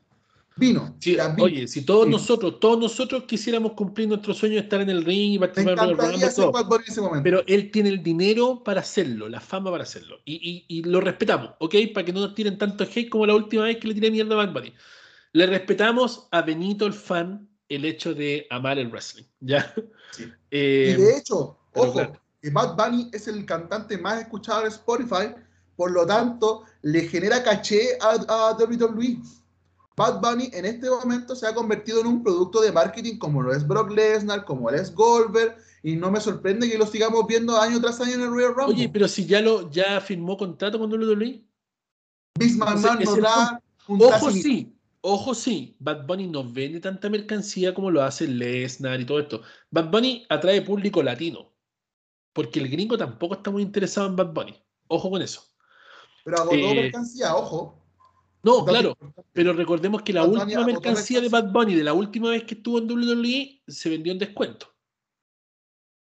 Ojo con eso también, ¿ya? Al punto, al punto que yo entiendo que tú vas ahí, es que al final del día no hubo regreso, no hubo historias, no hubo nada, ¿cachai?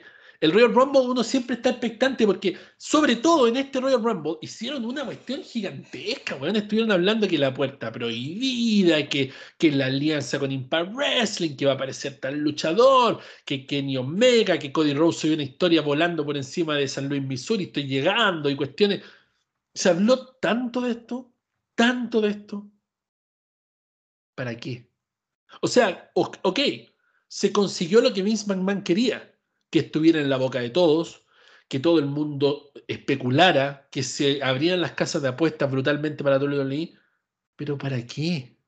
¿Para decepcionar a más personas? El Royal Rumble de por sí genera hype, de por sí genera historias en Instagram, de por sí genera Twitter en millones de partes del mundo. De por sí van a haber un montón de canales de YouTube hablando del Royal Rumble. Porque para mí, personalmente,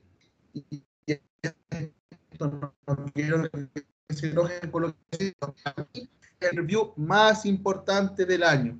sé que WrestleMania es lo más grande, sé que es la viquina de los inmortales, pero para mí el que más me gusta es el Royal Rumble. Es el único pay-per-view que yo digo, voy a ver el pay-per-view, me voy a sentar con mis amigos, con mi familia, porque el último lo vi con mi familia. Fue una experiencia maravillosa. Yo vivo con mi mujer y con, mi, con, la, con la hija de mi mujer, que pronto va a ser mi hijastra. Eh, y lo vimos en familia y vimos el Royal Rumble femenino en familia y a ella les encantó. Ellos jamás habían visto una pelea entera de, lucha libre. Se lo, se, lo, se lo, estoy confesando en este momento. Ellos jamás habían visto lucha libre. Y ellas estaban comentando la lucha conmigo, el de mujeres. Yo encontré el de mujeres maravilloso. Maravilloso. Obviamente, nada, nada de otro mundo. Tampoco es como, ah, el mejor de la historia. No. Pero sí, este Royal Rumble de mujeres fue muy bueno. Para mí fue muy, muy bueno. Y me creó mucha expectativa. Yo pensé que iba a ganar Liv Morgan, lamentablemente fue eliminada. Pensé que quería dar una oportunidad. Pero cuando entró Ronda Rousey, loco, yo exploté. Porque me encanta Ronda Rousey. Y, imagínate que mi pareja, que no sabe nada de, lucha libre, estaba conmigo ahí y me dice, mira, ella es la que apareció en el Rápido y Furioso, peleando con Letty. Y yo sí, sí, eh, también es campeona de UFC y la cuestión le expliqué un poquito para que se generara un poquito más de emoción, porque ella vio la explosión del público, porque en todo el Royal Rumble la única explosión que hubo fue la entrada de Ronda Rousey. Así de simple. Y Ronda Rousey es un Brock Lesnar para WWE. Así es Brock Lesnar femenino, sí. Es el Brock Lesnar femenino. le pese a quien le pese, que es Charlotte, que es Sacha, que Becky Lee, Ronda Rousey. Que no me importa, Ronda Rousey. A Western Mania. Perfecto, me encantó que haya ganado que le generó un hype a WrestleMania por parte del roster femenino brutal. Pero siguiendo con la, El roster femenino en la mierda, sumido en la mierda, hablando en la mierda. Y para terminar con lo de Chain, porque siento que me estoy expandiendo un poco, eh, es el chivo expiatorio del desastre de Royal Rumble. Ese para mí sería el título de la noticia. Chain McMahon fue el chivo expiatorio de Vince McMahon por el desastre que fue el Royal Rumble masculino. Porque de verdad que yo no entiendo cómo pudo pasar lo que pasó en ese Royal Rumble que spoilearon casi 22 o 23 luchadores que iban a estar en el Royal Rumble. Y uno decía, ya, bueno, spoilearon a 23 integrantes del Royal Rumble, nos quedan 7. 7 de sorpresa. Y nada. No entró ni Cesaro, po, No entró ni Cesaro, po, Que uno decía, ya, siempre tiene esa mínima esperanza, ese pelito de esperanza que uno tiene de decir, ¿cuándo va a ser el día que le den el push a, Cesaro? Ni siquiera entró, ni siquiera entró. Entró ese weón que tiene un bigote que hace así y que empezó a levantar a los luchadores que parecía. el, el, guitarrista de Nakamura, que parecía Freddie Mercury con esteroides. Weón, por favor. Por favor. Y el, y el New Day. Weón, la manía que tienen de poner eh, integrantes de tag team weón, el, New Day, los Street Profits, eh, eh, Rey Misterio y Dominic. Eh, el de de Alfa. Ah, claro, Academia Alpha. Academia Alpha. ¿En qué momento un, ganador de Royal Rumble va a ceder su lugar con su compañero? En ningún momento va a ganar protagonismo más uno que otro. No puede ganar un Street Profit en un Royal Rumble. Imposible. No. Imposible. Entonces uno va viendo la lista, uno dice ya, el WWE me spoiló 23 hueones que van a salir en el Royal Rumble. Este, eh, Montesfort, ese hueón no va a ganar. Eh, no va a ganar, no va a ganar, no va a ganar, no va a ganar. 17 hueones que vos sabéis que no van a ganar. Y ganó el que no estaba en la lista. Y, claro, y ganó el que todos sabíamos que iba a ganar en su momento, porque yo también tenía clarísimo de que, de que algo iba a pasar entre la pelea entre Bobby Lashley y Brock Lesnar, porque tampoco subieron a entregarnos una pelea digna entre Bobby Lashley y Brock Lesnar. Una pelea. Hablemos en serio, hablemos en serio. La gente que me está escuchando, ¿vieron la promo de esa pelea, Juan? Me recordó las promos entre la de Rock, entre La Roca y Stone Cold entre John Cena y Triple H, entre John Cena y Randy Orton. Loco, la promo maravillosa, recordando tiempos pasados, lo que ganaron en sus respectivos colegios, eh, esta lucha interna entre quién es el más fuerte, la que pasó en UFC. Todo. Esa promo, esa promo, hubieran puesto la promo y hubieran ido a comerciales en la pelea, me hubiera quedado con la promo. Porque puta, la pelea asquerosa, mala, lenta. Al principio empezaron a, a ver quién hacía más suplexes, los Bobby Lashley los caía como en los jetes. Weón, ¿Vieron cómo caía Bobby Lashley los Suplex City? O sea, los Suplex alemán de... y fue porque casi, se echó a Lesnar. Entonces después Lesnar se lo empezó a cobrar. Así fue.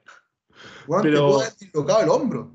Claro, pero no, entiendo el punto. O sea, esperábamos mucho más. Esperábamos mucho más. No, sí, el, este Royal Rumble fue un desastre, pero no siento, de verdad no siento que Chase Mamá haya sido el culpable total de, este, de este Royal Rumble. Para, nada.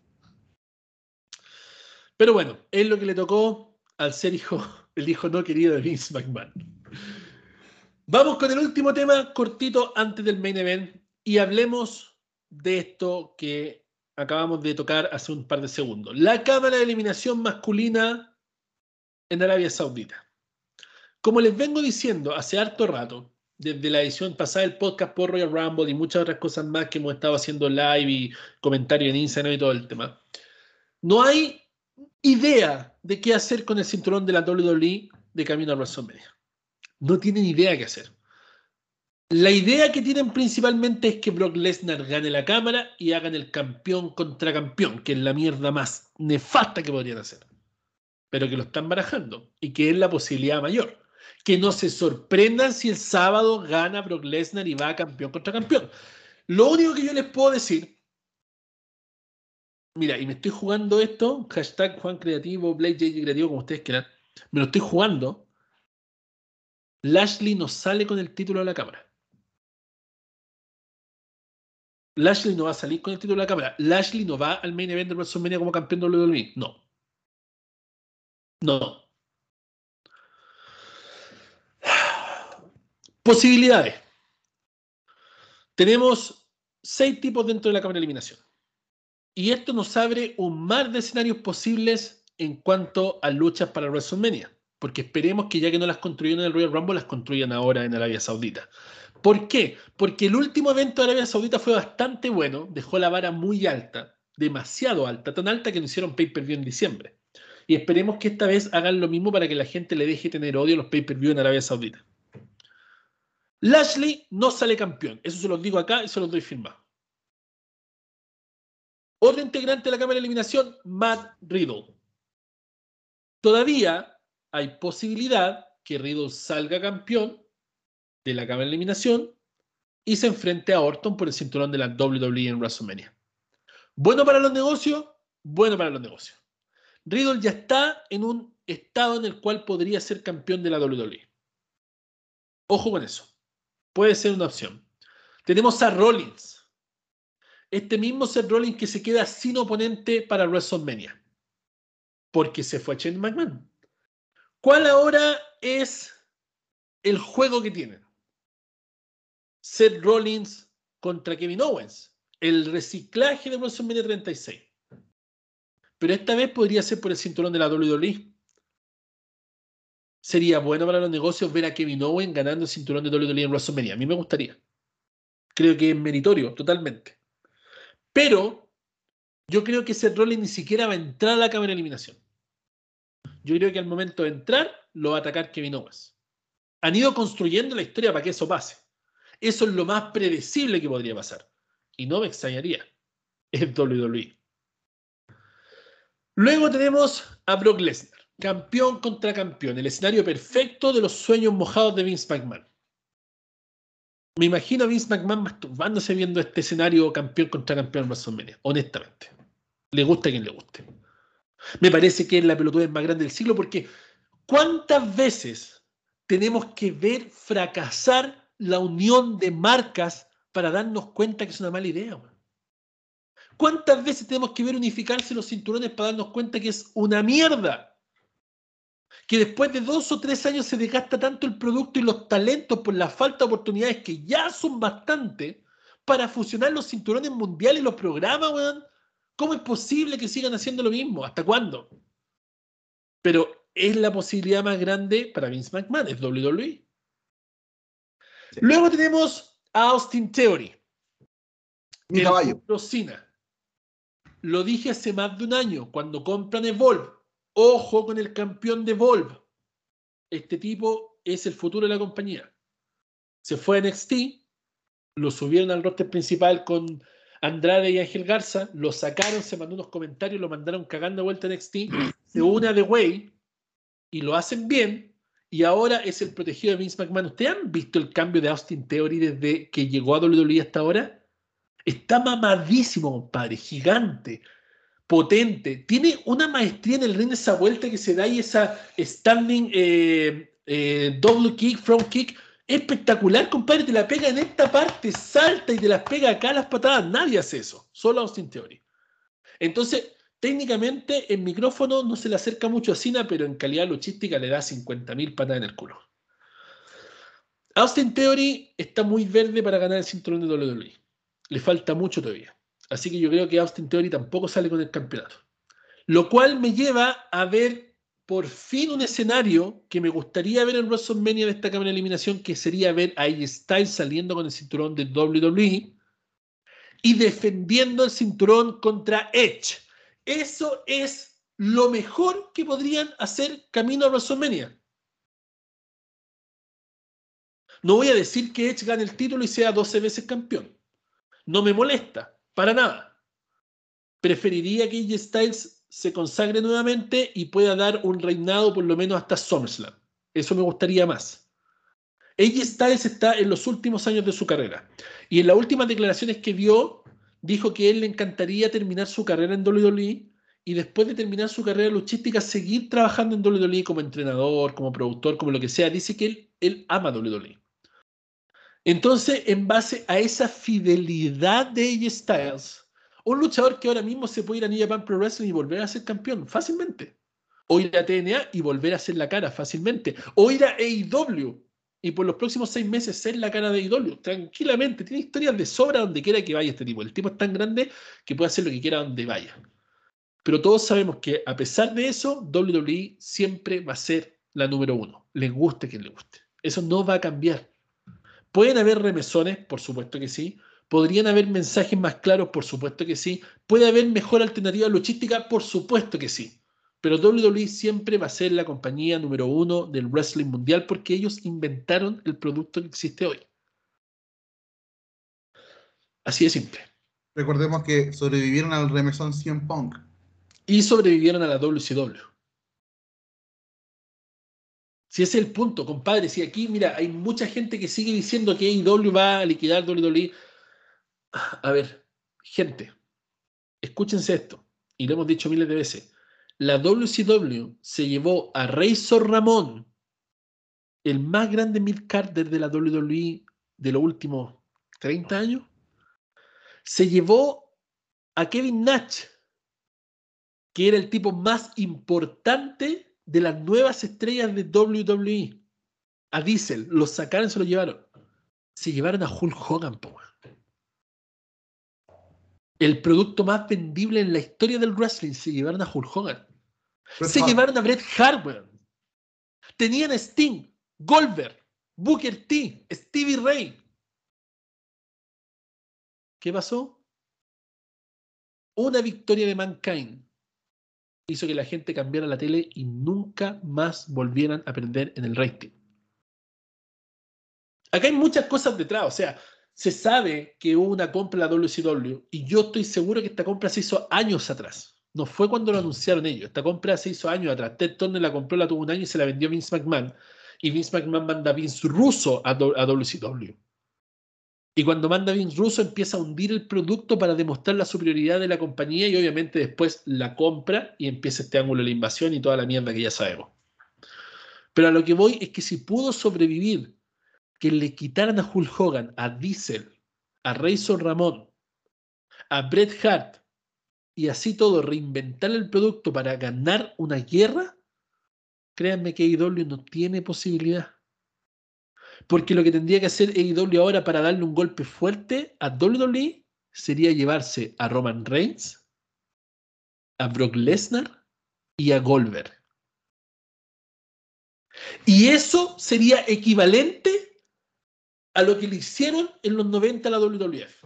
O Randy Orton. Ya, también puede ser. O John Cena. Pero son tipos que tienen su fidelidad con WWE. Nunca van a ver a Randy Orton en AEW. Nunca van a ver a John Cena en AEW. Nunca van a ver a Brock Lesnar en AEW. Porque incluso emputado como estaba el año pasado Brock Lesnar con Vince McMahon, teniendo las ofertas de IW en la mesa con más dinero que WWE, la misma gente fanática de IW que se encarga de tirarle mierda todas las semanas a Brock Lesnar y a la WWE, estaban rogándole a Diosito que IW contratara a Brock Lesnar. La hipocresía, pues, bueno, ¿cachai? ¿Y qué pasó? Que estando emputado con Vince McMahon, teniendo ofertas monetarias más grandes, menos fechas, Brock Lesnar se quedó en WWE. Y Goldberg va a terminar su carrera en WWE. Entonces, incluso con este panorama, donde no pueden arrebatarle las estrellas más grandes a la WWE, no pueden competir. No a esos niveles. Competir con NXT fue una burla, fue una burla. Es como que WWE se ponga a competir con AAA. Pongamos Raw el mismo día del evento, evento AAA. Los van a hacer mierda, pues. Obvio, no tienen, no tienen, no tienen por dónde. ¿Cachai? Entonces, a eso es a lo que vamos. Que al final del día tienen las posibilidades para arreglar la cagada monumental del Royal Rumble. Y para mí, las únicas tres opciones, porque sabemos que ya les dije, Bobby Lashley no sale campeón de la cámara, mis únicas tres opciones de arreglar esto son Matt Riddle para hacer el Riddle Orton en WrestleMania, que igual me da pena que no lo puedan construir como se merece. Porque al final, claro, se va a saber que va a salir con el título, Randy Orton va a estar envidioso, le va a tener rabia, va, a acompañarlo un par de semanas y después lo va a traicionar y van a ir a WrestleMania. Ese va a ser el, el tema. Pero ya, no me molesta. No me molesta y me voy a sentar a ver la lucha porque va a ser buena. Tenemos AJ Styles contra Edge, que es el único oponente que yo le veo a Edge camino a WrestleMania, para que sea interesante. Es Edge contra AJ Styles, si no, no me, no me parece un buen oponente para AJ Styles, no, no hay otro buen oponente para AJ Styles, no hay otro buen oponente para Edge, tienen que ser Edge y AJ Styles, es una lucha de sueño que todos queremos ver. Y qué mejor que sea por el cinturón de WWE porque hay calidad luchística, hay calidad de micrófono, se va a contar una buena historia y más encima van a involucrar la presencia más importante del entretenimiento deportivo, que la tienen botada. Que de hecho, bueno, en Royal Rumble, cuando le da con el cinturón, eh, Roman Reigns mira el cinturón y es como. Y lo tira, pues, bueno, es como, como esta mierda, así. ¿Cachai? Bueno, es la presea más importante en la historia del wrestling mundial, pues, bueno, y el Roman Reigns lo mira y lo tira como si fuera cualquier weá, como que fuera el campeonato intercontinental, pues, bueno, ¿cachai o no? ¿Cachai, no? Y, ojo, que yo siempre he sido defensor del campeón intercontinental, siempre he dicho que es el segundo más importante del wrestling, pero después del reinado de Nakamura, que gracias a Dios terminó con Sami Zayn campeón, que, ya todo el, todo el mundo, WWE se spoilea a sí misma, ¿cachai? Si hablamos de, de sabotearse, ellos se siguen saboteando a sí mismos.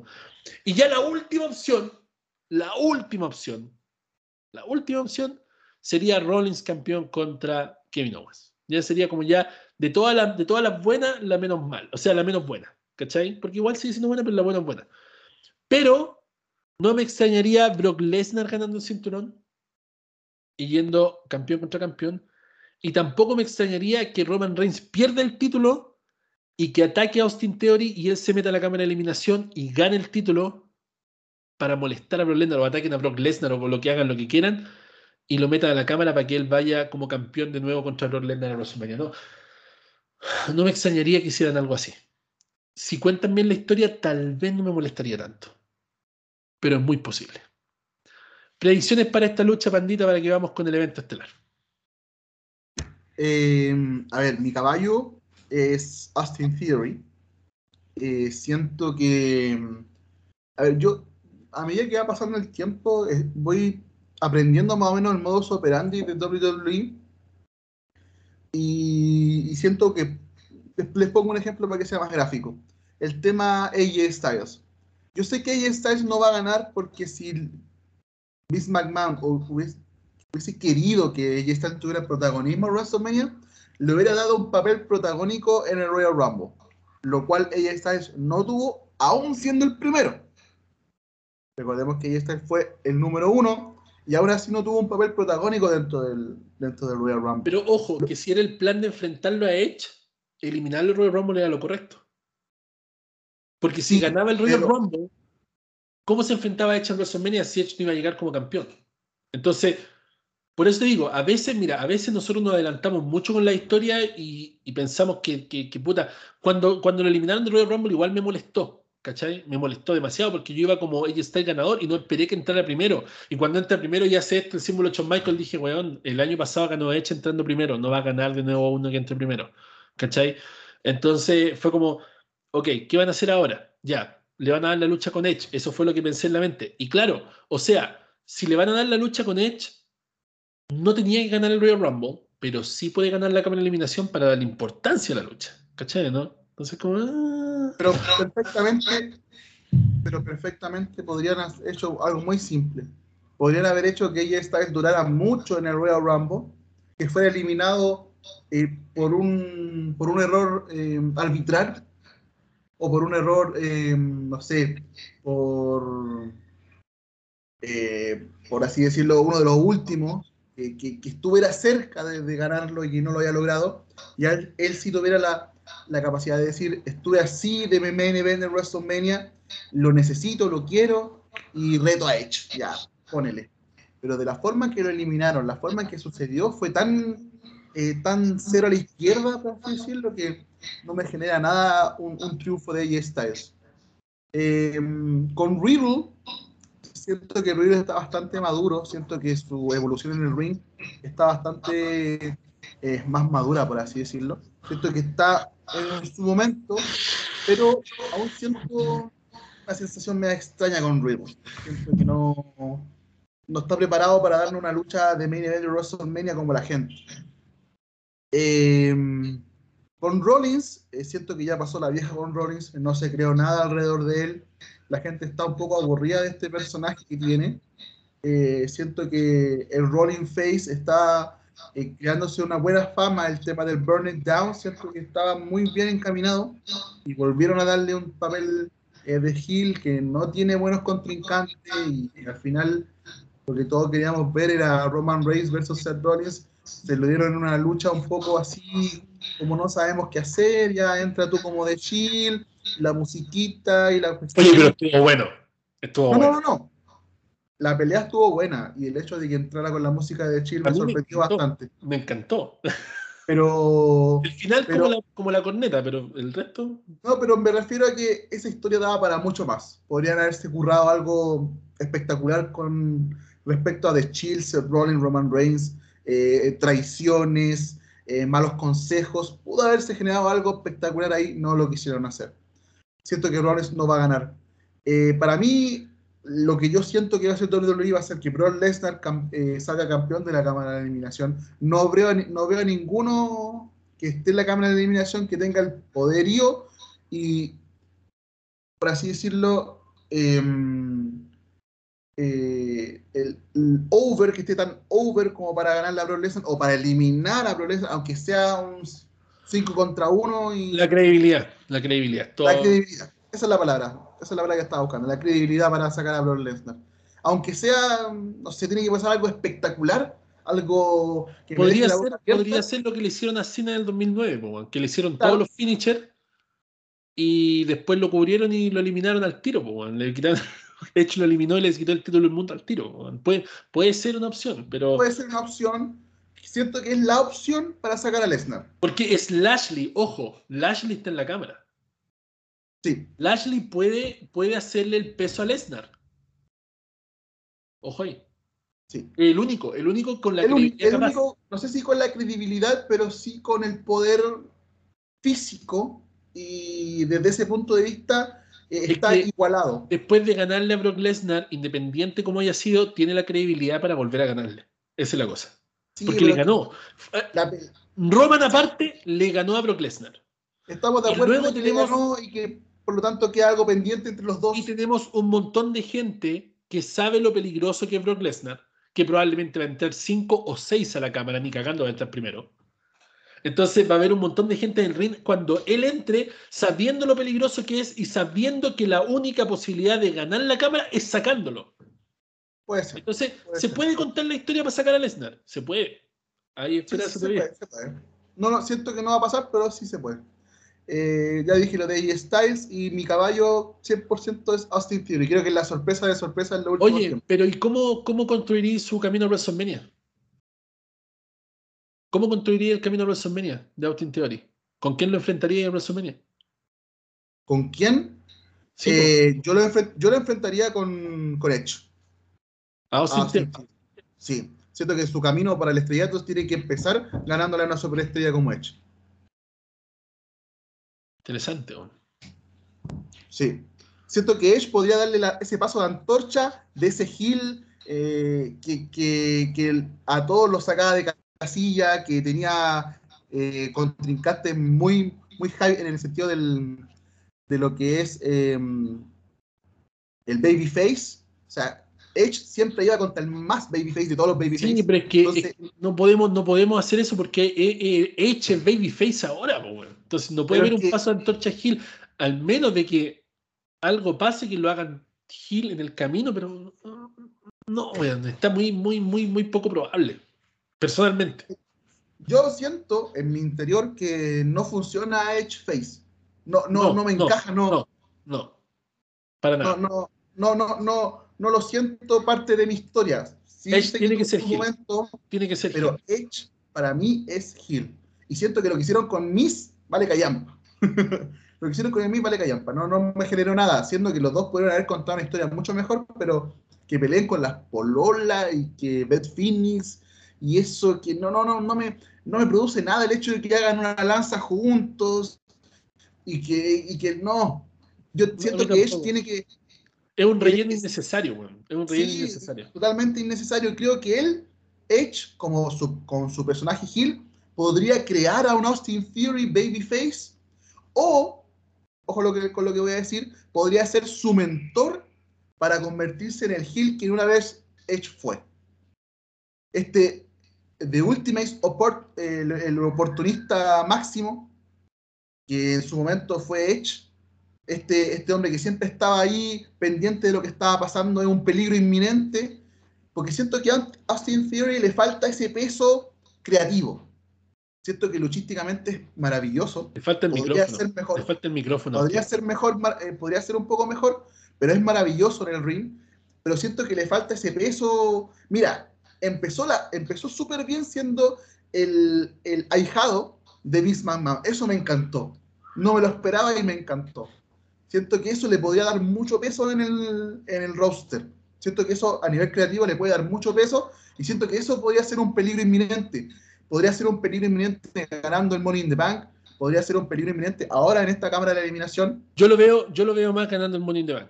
Sí, pero siento que le falta un manager o alguien que esté ahí, un Paul Heyman, o pero, un mejor que el señor McMahon. Sí. El señor McMahon lo está escuchando, weón. Le está enseñando cosas. Pero, el señor McMahon, eh, él le está haciendo la pata al señor McMahon. Pero falta alguien que a él le diga, oye, mira, podría ir por aquí, podría ir por acá.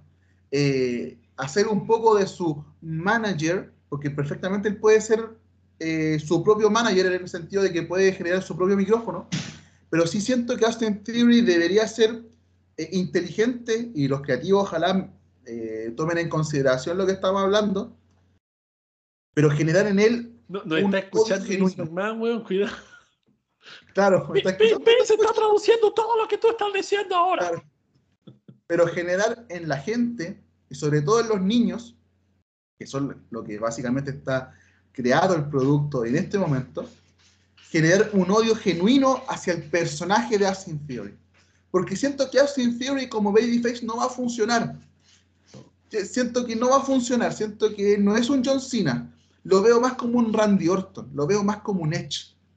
Lo veo más como, como un Shawn Michaels. Obviamente no lo estoy comparando, que, no se malentienda lo que estoy diciendo, sino que estoy eh, prediciendo el formato del luchador que puede ser Austin Theory. Siento que puede ser un heel a la altura de Seth Rollins, a la altura de su momento, como decía recién, de Shawn Michaels, de Razor Ramón. Siento que él tiene la capacidad de hacer enojar a la gente con solamente poner cara. Y eso como es, es como Baron Corbin. Sí, entonces yo, yo pienso, y genuinamente lo pienso, que Austin Theory en esta cámara de dirección podría ser la gran sorpresa. Podría ser ganar, por ejemplo, con una patada en los huevos, ganar eh, de, una forma, eh, por así decirlo, poco digna o cobarde, pero, pero puede ser, puede ser. Recordemos que Brock Lesnar fue eliminado del Royal Rumble gracias a una patada en los huevos que le brindó Ricochet. Y el Undertaker le ganó en la serie de los sobrevivientes con una patada en los huevos.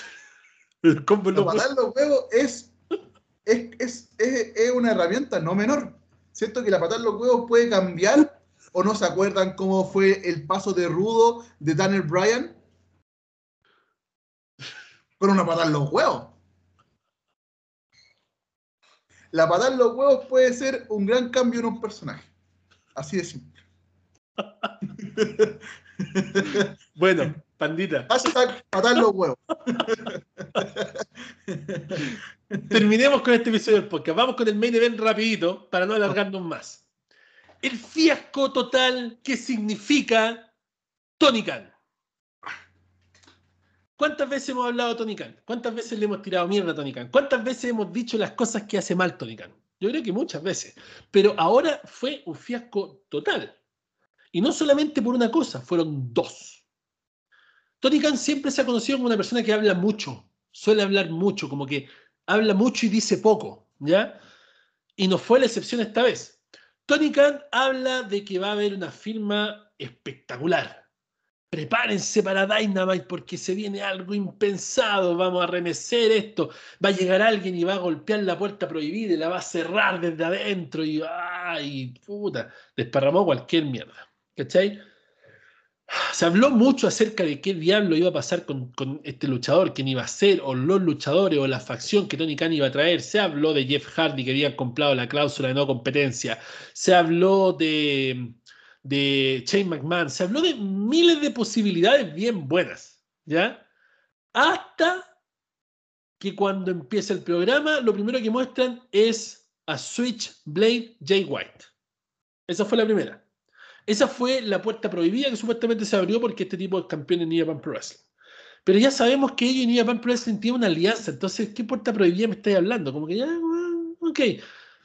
Viene un agente libre, un agente libre, oh, la gente libre más importante el momento. Yo pensé que iban a trollear a la gente y iba a salir Cody Rhodes. No hay Cody Rhodes sea gente libre, entonces dije, ah, van a, van a pegarse un troll y va a salir Cody Rhodes. Puta que bueno, me parecería interesante para hacer más gila el personaje Cody Rhodes y hacerlo más odiado. Creo que hubiera sido un buen movimiento por parte de IW. Limitless Kid Lee. Ok, yo sé que ahora me voy a llevar el hate, al menos del panda, porque el panda le succiona lo que ustedes saben a Kid Lee. Yo encuentro que Kid Lee es un guatón de mierda más nomás. ¿Cachai? Que tiene fuerza, obvio que tiene fuerza, loco, pesa casi 400 libras. Es así un chancho, weón. Por supuesto que tiene fuerza. No podía esperar que no tenga fuerza. ¿Lo vieron cómo está? Pareciera como que es el doble del Kid Lee que había en WWE. En temas de peso, loco, se ve así como, como ya no tiene cuello, no tiene nada. ¿Cachai? Como que el tiempo fuera no hizo nada más que comer, ni siquiera entrenó, no se preocupó de sí mismo, nada. ¿Cachai? Lo único que hizo fue casarse, nada más. Ya, For His Limitless entra Kid Lee y le da una paliza al compadre que iba a clasificar para esta lucha. Eh, fue, igual, fue igual como la contratación de Conor de Ascension en Impact Wrestling. y este weón. Le para sacarte la chucha. Le sacaron la chucha, weón. como, ok, ¿cachai? En fin. Kid Lee lo hace volar de un lado al otro, le saca la cresta al weón que estaba enfrentándose a él y clasifica esta lucha de, escalera. Que, de hecho no me extrañaría que la gane, porque siempre estas luchas de escalera las gana el ex WWE que regresa, que, que hace el debut. Para una oportunidad titular en algún momento, no sé si es TNT o AEW directamente. El punto es el siguiente. Esas eran las posibilidades de Tony Khan realmente no podía hacer nada mejor que eso. Porque, ok, yo creo que Tony Khan hace un mal manejo de lo que son las redes sociales. Yo creo que él habla mucho, como dije, y dice poco. Mucho, mucho palabreo. Eh, all bark, no bite, es el dicho acá en, Estados Unidos. Y en Chile, o por lo menos en Sudamérica, hay mucho ruido, pocas nueces, eh, perro que ladra no muerde, entre otras cosas más. ¿ya? Tony Khan es este tipo de perro chiquitito que ladra caleta y que no hace nada, ¿ya? Porque cuando tú ocupas tus redes sociales personales, estamos hablando de que yo, dueño de IW, me presto para decir que voy a remecer el mundo del wrestling, tiene que ser una cuestión grande como por ejemplo la firma de CM Punk. ¿Cachai, no? Ahí te lo creo. Pero yo creo que Tony Khan no debería envolverse en este tipo de comentarios, al menos de que realmente vaya a remecer el mundo del wrestling como fue la firma de CM Punk, o la firma de Brian Danielson, o el debut de Adam Cole, que para muchos no es tan grande, pero para mí me parece una, una wea gigante. En ese tipo de cosas, te lo concedo, pero no podéis salir a hablar en tu Twitter personal, en todas tus redes sociales, a promocionar a Kid Lipo, weón. ¿Qué te pasa? No, ojo, me estoy llevando el hate probablemente en los comentarios en vivo en YouTube y la gente que me escribe toda la semana a Robo del Wrestling, probablemente me estoy llevando el hate, el hate porque Kid Lee es fanático de mucha gente. Mucha gente es fanática de Kid Lee. Pero honestamente, bueno, tú no puedes promocionar una firma que va a remecer el mundo del wrestling, hablar del, del, del agente libre más caliente del mundo y traerme a Kid Lee, weón. ¿Qué mierda te pasa, weón? Es, como una falta de respeto, es una burla. Es una burla, es una puta burla. A nivel Royal Rumble, po, weón. ¿Cachai, no? Sí. O sea, ¿qué me espero yo? Kazuchika Okada, po, weón. Yo pensaba que era Kazuchika Okada. Cuando dicen va a, va a, tomar la puerta prohibida y la va a golpear, compadre, yo me imagino a Kazuchika Okada entrando. A Will Osprey puta, por último Marty Skrull, ¿cachai? Así como vaya, para que sea sorpresivo, ¿cachai? ¿No? Pero no me podéis traer a Kim Lee. Y más encima en esa condición física hecho mierda, weón. Perdónenme, yo también soy guatón, sí, lo sé, pero no me podéis traer a Kid Lee, y decirme que vaya a choquear el mundo del wrestling y que esa sea tu sorpresa. Porque sabemos que el Switchblade del Jay White no es la gran cosa para lo que él estaba diciendo. Él se refería a Kid Lee. La reacción del público fue buena, por supuesto, porque la gente de IW reacciona a cualquier mierda, pues weón. Reaccionó a Rubisojo, pues weón. ¿Cachai, no? El público de IW reacciona a cualquier mierda que tú le des. Tú le traes un WWE, ¡ah, lo más grande de IW! Gracias, Tony Khan, tú sí sabes hacer las cosas. Pero la misma gente de mierda no se da cuenta que Tony Khan va a despedir la mitad del roster en los próximos meses. ¿Cachai, no? El jefe buena onda va a despedir a la mitad del roster de AEW en los próximos meses y lo disfrazó diciendo que no va a renovar contrato. ¿Acaso esa weá no es despedir? ¿Acaso eso no es despedir gente? Pero no, es que AEW no hace eso. Eso lo hace WWE. Que malo Vince McMahon, que, que despide gente. Tony Khan también lo va a hacer. En estas semanas y nuevos meses que se vienen, se viene Brian Cage fuera, por lo menos Brian Cage lo menciono porque es una de las grandes estrellas que yo esperaba mucho más y que ojalá que WWE lo firme, porque el tipo, weón, tiene así cada brazo.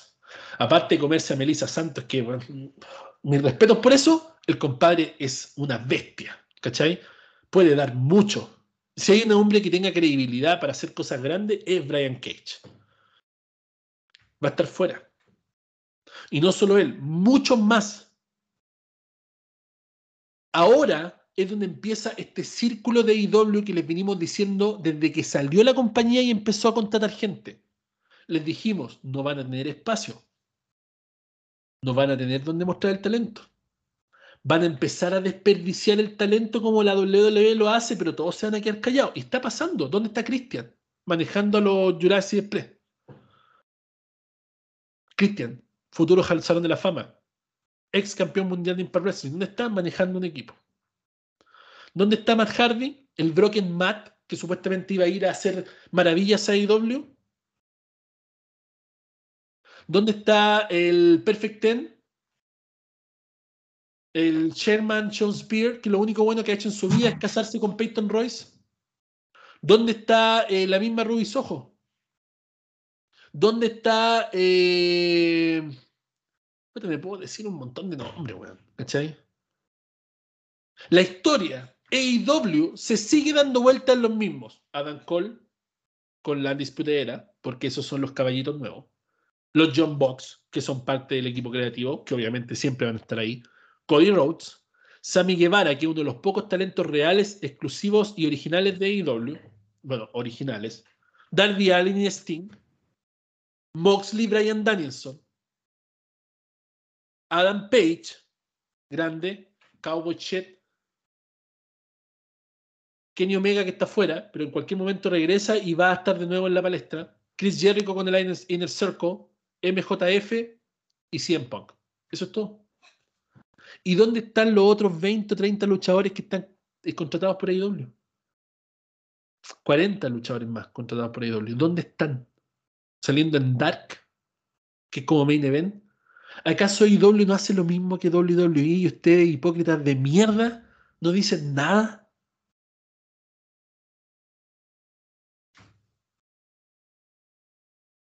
Así, pues.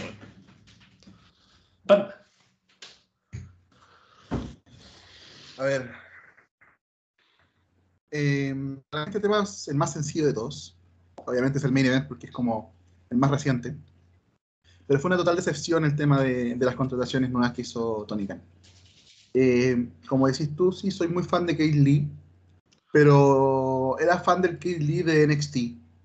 Eh, fui fan del Kate Lee que eh, empujó a Brock Lesnar en el Royal Rumble soy fan del Kay Lee que dio tremendas batallas contra Adam Cole. Eh, soy fan de Kay Lee de cuando obtuvo el campeonato norteamericano de NXT. Eh, soy fan de ese Kay Lee, de, esa construcción de personaje. No sé qué, van qué carajo van a hacer con Kay Lee en, en All Wrestling. No me sorprendería para nada que en unos ocho meses más esté en el olvido absoluto. En tres meses. Y siento que Tony Khan eh, es como este típico niño rico o niño rico que le pide juguete al papá de última generación y se olvida en dos semanas de que le compraron el juguete. Papá, papá, cómprame eh, a Adam Cole. Cómprame a, Adrian Neville. Y pi, pi, pi, pi, juega dos semanas, se aburrió, Neville al pozo se aburrió el Perfect Ten al pozo. Rey Fénix, lo estoy mirando aquí, las sobreestrellas que no he abierto. Eh, Jake Hager, Jack Swagger, que en la Jack Swagger al pozo. Matt Hardy al pozo. Eh, Sting al pozo. Eh, eh, Tully Blanchard al pozo. Entonces, he visto programas de All Wrestling y es, para mí es como ver la UFC. Son gente peleando y no me importa quién gana o quién pierda. ¿Por qué? Porque no hay una construcción de historia. No hay una historia detrás que me genere a mí la sensación o las ganas de que gane uno u otro. Y eso yo creo que es la falla más grande de esa compañía, que no entiende, no sabe o no tiene la capacidad para poder crear historias en donde involucren las emociones y el sentimentalismo del público para que puedan tener empatía con los luchadores que traen. Siento que, que mm, están perdiendo talento joven que crearon ellos, porque por ejemplo Sammy Guevara es un producto All Elite Wrestling un talentazo absoluto, pero siento que recién en este momento le están dando cierto protagonismo. Pero Darby Allin. Darby Allin, que casi lo entierra eh, Punk. Entonces, siento que hay un complejo de inferioridad en el All Elite Wrestling que no le está haciendo bien. Están contratando gente muy importante del mundo de la lucha libre pero no se dan cuenta que lo que realmente va a hacer crecer su producto es el producto original. Lo que estábamos hablando recién del, producto original de YouTube, esto se puede traspasar al producto original del wrestling. Porque si ustedes se ponen a, a ver las grandes estrellas del mundo del wrestling de WWE, son productos de WWE. Son productos de WWE. John Cena, La Roca, Stone Cold, etcétera, etcétera, etcétera, Triple H, son productos. John Michael, Undertaker. empezaron sus primeros pasos en WWE. Entonces, siento que Tony Khan debería poner todos sus milloncitos en fomentar que ese producto... por la raja, me sigue No, no, no, pero esos productos, todos esos productos eh, le den competencia al producto WWE. ¿Qué quiero ver yo? Esto es una opinión súper propia. Yo quiero ver a All Elite Wrestling Dynamite eh, compitiendo con, por ejemplo, con SmackDown en la misma hora y que me haga pensar en qué quiero ver. Quiero ver a Sammy Guevara peleando con Adam Cole por el campeonato de All Elite Wrestling o quiero ver a Roman Reigns enfrentándose a cualquier luchador de WWE por el campeonato, de, campeonato universal eh, y que me hagan decidir sobre el producto A o producto B. Pero lo que está pasando en este momento es me están haciendo decidir entre producto WWE contra producto ex WWE. Para ver producto ex WWE, lo único que tengo que hacer es meterme a WWE Network, biblioteca, año 2010, pelea 100 Pong contra, no sé, Daniel Bryan. Contra Daniel Bryan. En su mejor momento.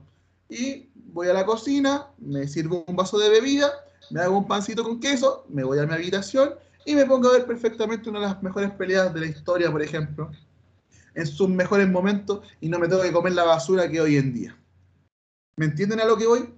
Eh, es súper sencillo y Tony Khan no lo está entendiendo. Tony Khan lo que tiene que fomentar es un producto propio. Él dijo que iba a remecer el mundo del wrestling, que su empresa iba a acabar con la competencia, de que está haciendo cosas nuevas, cosas que no se han visto nunca, y está haciendo lo mismo que hizo WCW en su momento. Comprar, comprar, comprar, no armar ninguna historia interesante, cosa que el público no... El público lo que se enamora es del hype del momento. ¡Ah! ¡Kaylee! ¡Sí! ¡Kaylee! Tres doritos después, ¿y dónde está Kate Lee? ¿Y qué pasó con Kate Lee? ¿Y qué pasó con Ruby ¿Y qué pasó con este? ¿Y qué pasó con este otro? Entonces, es, eh, como dije recién, es como un niño rico y tiene hype por el regalo en su momento, pero como tiene plata y sabe que le pueden comprar otra cosa, es, deja de lado el regalo que le dieron hace dos semanas y ya quiere otra cosa. Ese es el público de All Wrestling. Y es peligroso, es muy peligroso porque el hecho de comprar, comprar, comprar, en algún momento el dinero que, tienes tú como presupuesto no te va a dar y vas a tener que despedir gente. Y es lo que está haciendo ahora, eso es lo que está pasando ahora. Y, vas a tener que despedir gente importante. Que no va a poder renovar contratos, que no va a poder renovar a todos los contratos. Entonces, eso es despedir gente, po, Que lo está diciendo de una forma más bonita para que no suene tan feo y los fanáticos digan, ¡Hoy Tony Khan más millonario que WWE! Porque él lo que se ha encargado de decir es que él tiene más dinero que Vince McMahon. Entonces, si la gente le reclama a Vince McMahon por despedir a estos jovers en pandemia o como sea, él sabe que la gente también les podría reclamar por despedir a los mismos jovers después de no haber hecho nada con ellos. Pero la gente es tan hipócrita, weón. Y eso es lo que el fanático del wrestling. Muchas veces tan hipócrita que porque lo hace Tony Khan no es tan malo. ¿Cachai, no? El viejo de Vince sí lo hizo, pero Tony Khan, pucha, no le queda presupuesto, ¿me entendí? Pero al final es la misma mierda, weón. Es la misma lo que Pasa, lo que pasa, Juan, es que la gente eh, está inmersa, y sobre todo el fan de WWE Wrestling, que yo lo entiendo, de verdad que lo entiendo. En el hate de WWE. Es en el hate a WWE. Y van a justificar cualquier cosa solamente para tirarle mierda a WWE, que está totalmente justificado porque WWE en este momento nos está entregando un producto que es una mierda, es una basura, es infumable. Yo no puedo estar una hora, dos horas eh, viendo Raw porque me, me, duermo, porque me duermo, porque no estoy... Eh, cuando veo Raw, por ejemplo, es todo un rato en déjà vu. ¿Dónde está weá? ¿Dónde, ¿Dónde he visto esta weá? Y me pongo, claro, es la misma pelea que vi la semana pasada, diferente resultado nomás. Es un déjà vu constante, todas las semanas la weá que pasaron la semana pasada. O sea, tienen una escasez de, creatividad en esa empresa brutal, brutal. Pero eso no justifica el hecho de que Tony Khan haga cosas que están mal hechas y que la gente, la gente le justifique eso diciendo, no, es que son cosas diferentes, es que él está recién armando su empresa. Loco, ya eso de que es una empresa de pañales, ya era ya. esto ya empezó, Hollywood Racing ya empezó. Y, ojo que yo estoy muy contento bueno, no, no, no sé si tan contento porque yo quería, por ejemplo, ver a Adam Cole en el roster principal de WWE, pero me sorprendió, me sorprendió gratamente que Tony Khan se arriesgara y pusiera platita por Adam Cole, que para mí es uno de los mejores luchadores del planeta en, este momento, por lo menos top 5. A nivel luchístico, ojo, no, no, estoy hablando de, a nivel eh, completo, pero puso su luquita, ya, trajo a CM Punk, trajo a Daniel Bryan, ya, ponele, eh, eh, Christian Cage, ya, ya, ponele, ponele, puso, está poniendo su platita. Y uno así como, ya, ya, puede ser. Trajo a Paul White, que no, eso no lo entendí, la verdad que fue una basura. Y que, nadie se acuerda del Big Show. Otro ejemplo. ¿A dónde está el Big Show ahora? Ni en el público lo veo el culiado. Bueno, el, el weón tuvo su momento en WrestleMania, weón. El Big Show, recuerden que tuvo su momento con Drew McIntyre. Lo retó por el campeonato mundial. Y fue el Wrestling. Tuvo dos semanas de hype. A la mierda el Big Show. Bien, gracias. Gracias por el dinerito que nos generaste en su momento. Pero ¿sabéis qué? No tenemos historias para donde podáis estar tú. No tenemos historias. Y en WWE sí las tuvo. Mierdas, pero las tuvo. Recordemos que estuvo en el feudo de Randy Orton, eh, con Edge, que fue parte del roster que fue destrozado, en el backstage. La gente se olvida rápido de las cosas. Hagan memoria. Y siempre cuando pasan cosas nuevas tienen que hacer memoria. Eh, ¿Por qué eh, son.? yo estoy de acuerdo con que el público de WWE Wrestling la mayoría de las veces es hipócrita, pero es porque le falta memoria. No se preguntan dónde está Paul White, dónde está el Perfect Ten, ¿Dónde está eh, Christian Cage? ¿Dónde está Matt Hardy? ¿Dónde está Cody Rhodes? ¿Dónde está este? ¿Dónde está este otro? Y siguen y siguen y siguen comprando gente. Son tantos, son tantos que hay que ya no, se sabe quién sigue ahí quién no. No, no, no, se sabe quiénes son los que podrían estar dentro, del, dentro de la historia importante, quiénes no. El único que se ha mantenido, entre comillas, o los únicos que se han mantenido, entre comillas, dentro de, de lo estelar, dentro de las luces, como dicen en Estados Unidos, es John Moxley, Kenny Omega, los John Box. Son los únicos que se han mantenido dentro de, de ya, ¿a qué asocio Lely Wrestling? Lo asocio a John Moxley, a Kenny Omega y a los John Box. Pero los demás... A Cody Rhodes. Y a Cody Rhodes. A mí, por ejemplo, personalmente, me encantan los Jurassic Express. Los amo.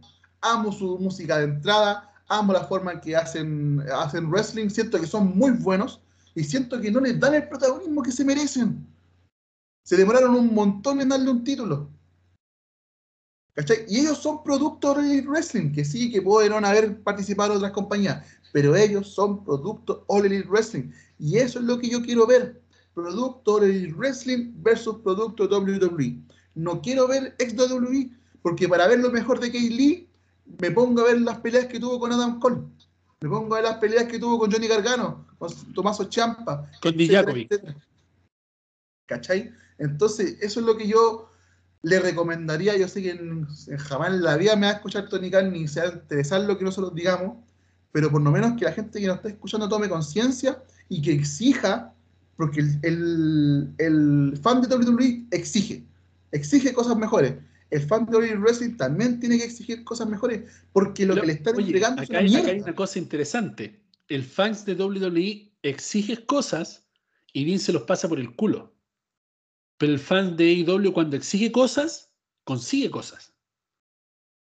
Y esa es la diferencia. Con eso tienen que jugar. Esa es la puerta de conseguir cosas mejores. Sí, y y Tony Khan tiene que, si quiere competir realmente con Big McMahon, va a tener que meterse la mano en el bolsillo, despedir a 50 luchadores que no le están generando plata y decirle, oye, Roman Reigns, mira, yo sé que tenéis contrato con WWE, sé que te están pagando esto, pero mira, yo te podría pagar esto y te doy, no sé, unos 7 años en el, main roster de WWE Wrestling, estando peleando ahí en el título. ¿Qué te parece? Seducirlo, el doble. Seducirlo, seducirlo pero no seduzcáis a Kate Lee, Si en el momento que lo despidieron, lloraron un dos semanas y después se olvidaron de Kate Lee, Se olvidaron de Kate Lee. Bearcat. Bearcat. Kid Bearcat Lee. ¿Cachai? Se olvida de la gente, se olvida. ¿Quién se acuerda de Braun Strowman? ¿Alguien me puede explicar si alguien ha soñado con Braun Strowman? ¿Qué fue Braun Strowman? A mí me contaron que luchaba. Oye, no, lo último que se supo Braun Strowman nos tiró mierda al podcast, pues, weón. Nos tiró mierda al podcast, mira, bien por él. Bien por él. Bien por él, por tirarnos mierda. Me parece espectacular porque nosotros le hemos tirado mierda desde que empezó el podcast. Es así de simple. Tuvo su momento de gloria y nadie se acuerda de Braun Strowman. Bueno, apareció en una empresa indie y nadie lo aplaudió, pues, weón. Nadie se emocionó por Braun Strowman. Control your. ¿Cómo era su polera? Control your. Um... Control your narrative. Control your narrative. Ándate para la casa, weón. Nadie te, nadie te pesca. Oye, oye, y me acabo de dar cuenta que me bloqueó en Instagram también. después de que, me, después de que me, me, me, basurió y me tiró mierda al podcast, me bloqueó de Instagram. Puta, no. Claro. Estamos, estamos muy. Voy a comerme un kilo pan ahora, weón, de la depresión. Raya para la suma. Tony Khan. Tony Khan. Yo sé que me estás escuchando. Yo sé que me estás escuchando. Pero este es un mensaje, raya para la suma. Tony Khan, tienes una mina en tus manos, lograste crear un producto propio, aprovechalo, deja de andar contratando ex WWE que no se van a acordar ni mierda ni se van a acordar de que estuvieron en WWE porque no han logrado nada relevante aún. Si quieres competir realmente con, con WWE, tiene dos opciones. Crear un producto propio que sea mejor o igual a WWE, contratar estrellas de WWE que la estén rompiendo en el momento. Hablo de Roman Reigns, hablo de Randy Orton, hablo de Riddle, hablo de Brock Lesnar, hablo de, de Goldberg, hablo de Ronda Rousey a ese nivel. O tercero, o tercero, aliarte con todas las otras empresas y juntas crear un producto que pueda competir, que no lo creo, que pueda competir con el producto que está haciendo hoy en día WWE y poder hacer una especie de campeonatos inter... Ya lo hizo no funcionó, ya lo hizo no funcionó. Pero algo real, algo como un, un, un pay-per-view que, que, se, eh, no sé, pay-per-view eh, Intercontinental eh, Madness, por decir una estupidez. Intercontinental Madness. Y vienen los campeones de todas las otras compañías, excepto WWE, por supuesto, a, a participar en este pay-per-view. Y aquí sale otro campeonato que es, eh, no sé, eh, International Championship, no, algo así. Y se enfrenta eh, Kazushida Okada versus John Moxley o Kenny Omega. Eh, no sé. No sé quién está campeón ahora en Impact Wrestling. Moose. Moose. Algo así. Entonces, algo entretenido, algo que yo diga, wow, se va a enfrentar estos tipos, una pelea única en el año, y quiero verlo, po, weón. Quiero ver quién gana, quién se lleva el título para la casa, quién lo va a ostentar todo el año ahí en el hombrito, y que el próximo año va a tener que esperar un año para que se vuelvan a reunir los tres y decidir quién es el campeón máximo del mundo. Interesante. Weón. Me parece interesante, interesantísimo, interesantísimo. Pagaría los 80 dólares que pide IW por el pay-per-view para esa weón. Pero totalmente, o sea, cosa que yo nunca veo en New Japan Pro Wrestling, pero bueno, imagínate ver a Will Ospreay, a Kenny Omega, eh, Kazuchika Okada y Muse, un Moose eh, enfrentándose en un Fatal Four Away eh, con una con, con una reglas especiales. Y no, y entrar todos con su cinturón de cada compañía, weón, no, con la supuesto, música de cada compañía. Por supuesto, por supuesto, por supuesto. Y que cada año vaya cambiando la locación de donde se hace el pay-per-view. Un año en New Japan, otro año en aquí en Estados Unidos, otro año en, en México. No sé, en México, en AAA, el campeón de AAA. La weá basura, bueno, ¿verdad? Bueno, no, es tan, no es tan difícil pensar en estas cosas y estas cosas atraen a la gente. Atraen a la gente. ¿Qué les cuesta, weón? ¿Qué les cuesta, loco? Sacarse esta mierda de, de competencia, sabiendo que todo. Sería, sería como un torneo de artes marciales, weón, de Dragon Ball. La weá interesante. Una weá muy interesante. Llamar a, llamar, a Vince, llamar a Vince. Oye, Vince, mira, ¿sabéis qué? Últimamente he dicho cosas que no, que no corresponden eh, quiero pedirte disculpas correspondientes. Quería saber si te interesa una colaboración una vez al año y que tu empresa presente a su mejor luchador y que podamos juntos crear, no sé. Siempre y cuando gane Roman Reigns. okay. O que lo dejen over. Que todos queden over y que el ganador sea por, por, por suerte. Hay cachado esas victorias que, te, que, que, son como una pelea que, no sé, porque puede ganar cualquiera. Claro, no, y le hicieron el pin a otro weón que no sea él. Claro, pero totalmente. Totalmente. Y se puede generar algo así. Se puede generar algo así. Que metan, que metan al campeón de AAA para que reciba el pin. Claro, claro, totalmente. Totalmente. Totalmente. Y, se, puede hacer, weón. Y bueno, y las ganancias se reparten entre todas las empresas, obviamente no en partes iguales, porque los luchadores que van a estar luchando no generan lo mismo, pero se reparten el dinero como puedan y, se genera algo jamás visto en la historia de la lucha libre, que es un campeón que unifique todas las empresas. Bueno, esa weá para mí sería maravillosa. Esa weá derrotaría a la UFC y a la NFL y a la NBA y todo. Y, a, todas esas mierdas mongas, sí, por supuesto que sí. Con esto terminamos, ¿cierto? Para que dejemos esta idea grande ahí en el mapa. Ahí, dejémosla ahí. Panda, ha sido un placer tenerte acá. Yo sé que también fue un placer para ti el verme y el compartir este espacio conmigo, estoy seguro. Y para toda la gente que nos escuchó, por supuesto, también. Los invitamos a seguirnos, a suscribirse al canal, marcar la campanita, seguirnos en Spotify, en Apple Podcast, seguir poniéndonos como el podcast más escuchado de lucha libre en español, doble en español, el podcast. Y echa a volar tu mente con nosotros. Sigue a nuestro auspiciador arroba Funko en Instagram y también no olvides que puedes conseguir todo lo que tú sueñas y más en amazon.com. Soy su campeón mayero, campeón de campeones, ganador del Royal Rumble 2021 y 2022 de youtuber de WWE en español. Play de Master JD. Así que, como reconocemos a Roman Reigns, empiecen a reconocernos nosotros también. Gracias por todo, nos despedimos, un abrazo y hasta pronto. Si te gustó el video, no olvides comentar, dejar el like y por supuesto suscribirte. Tenemos mucho otro contenido que tal vez te puede gustar. Videos todas las semanas y nuestro podcast los días lunes. Un abrazo y hasta pronto.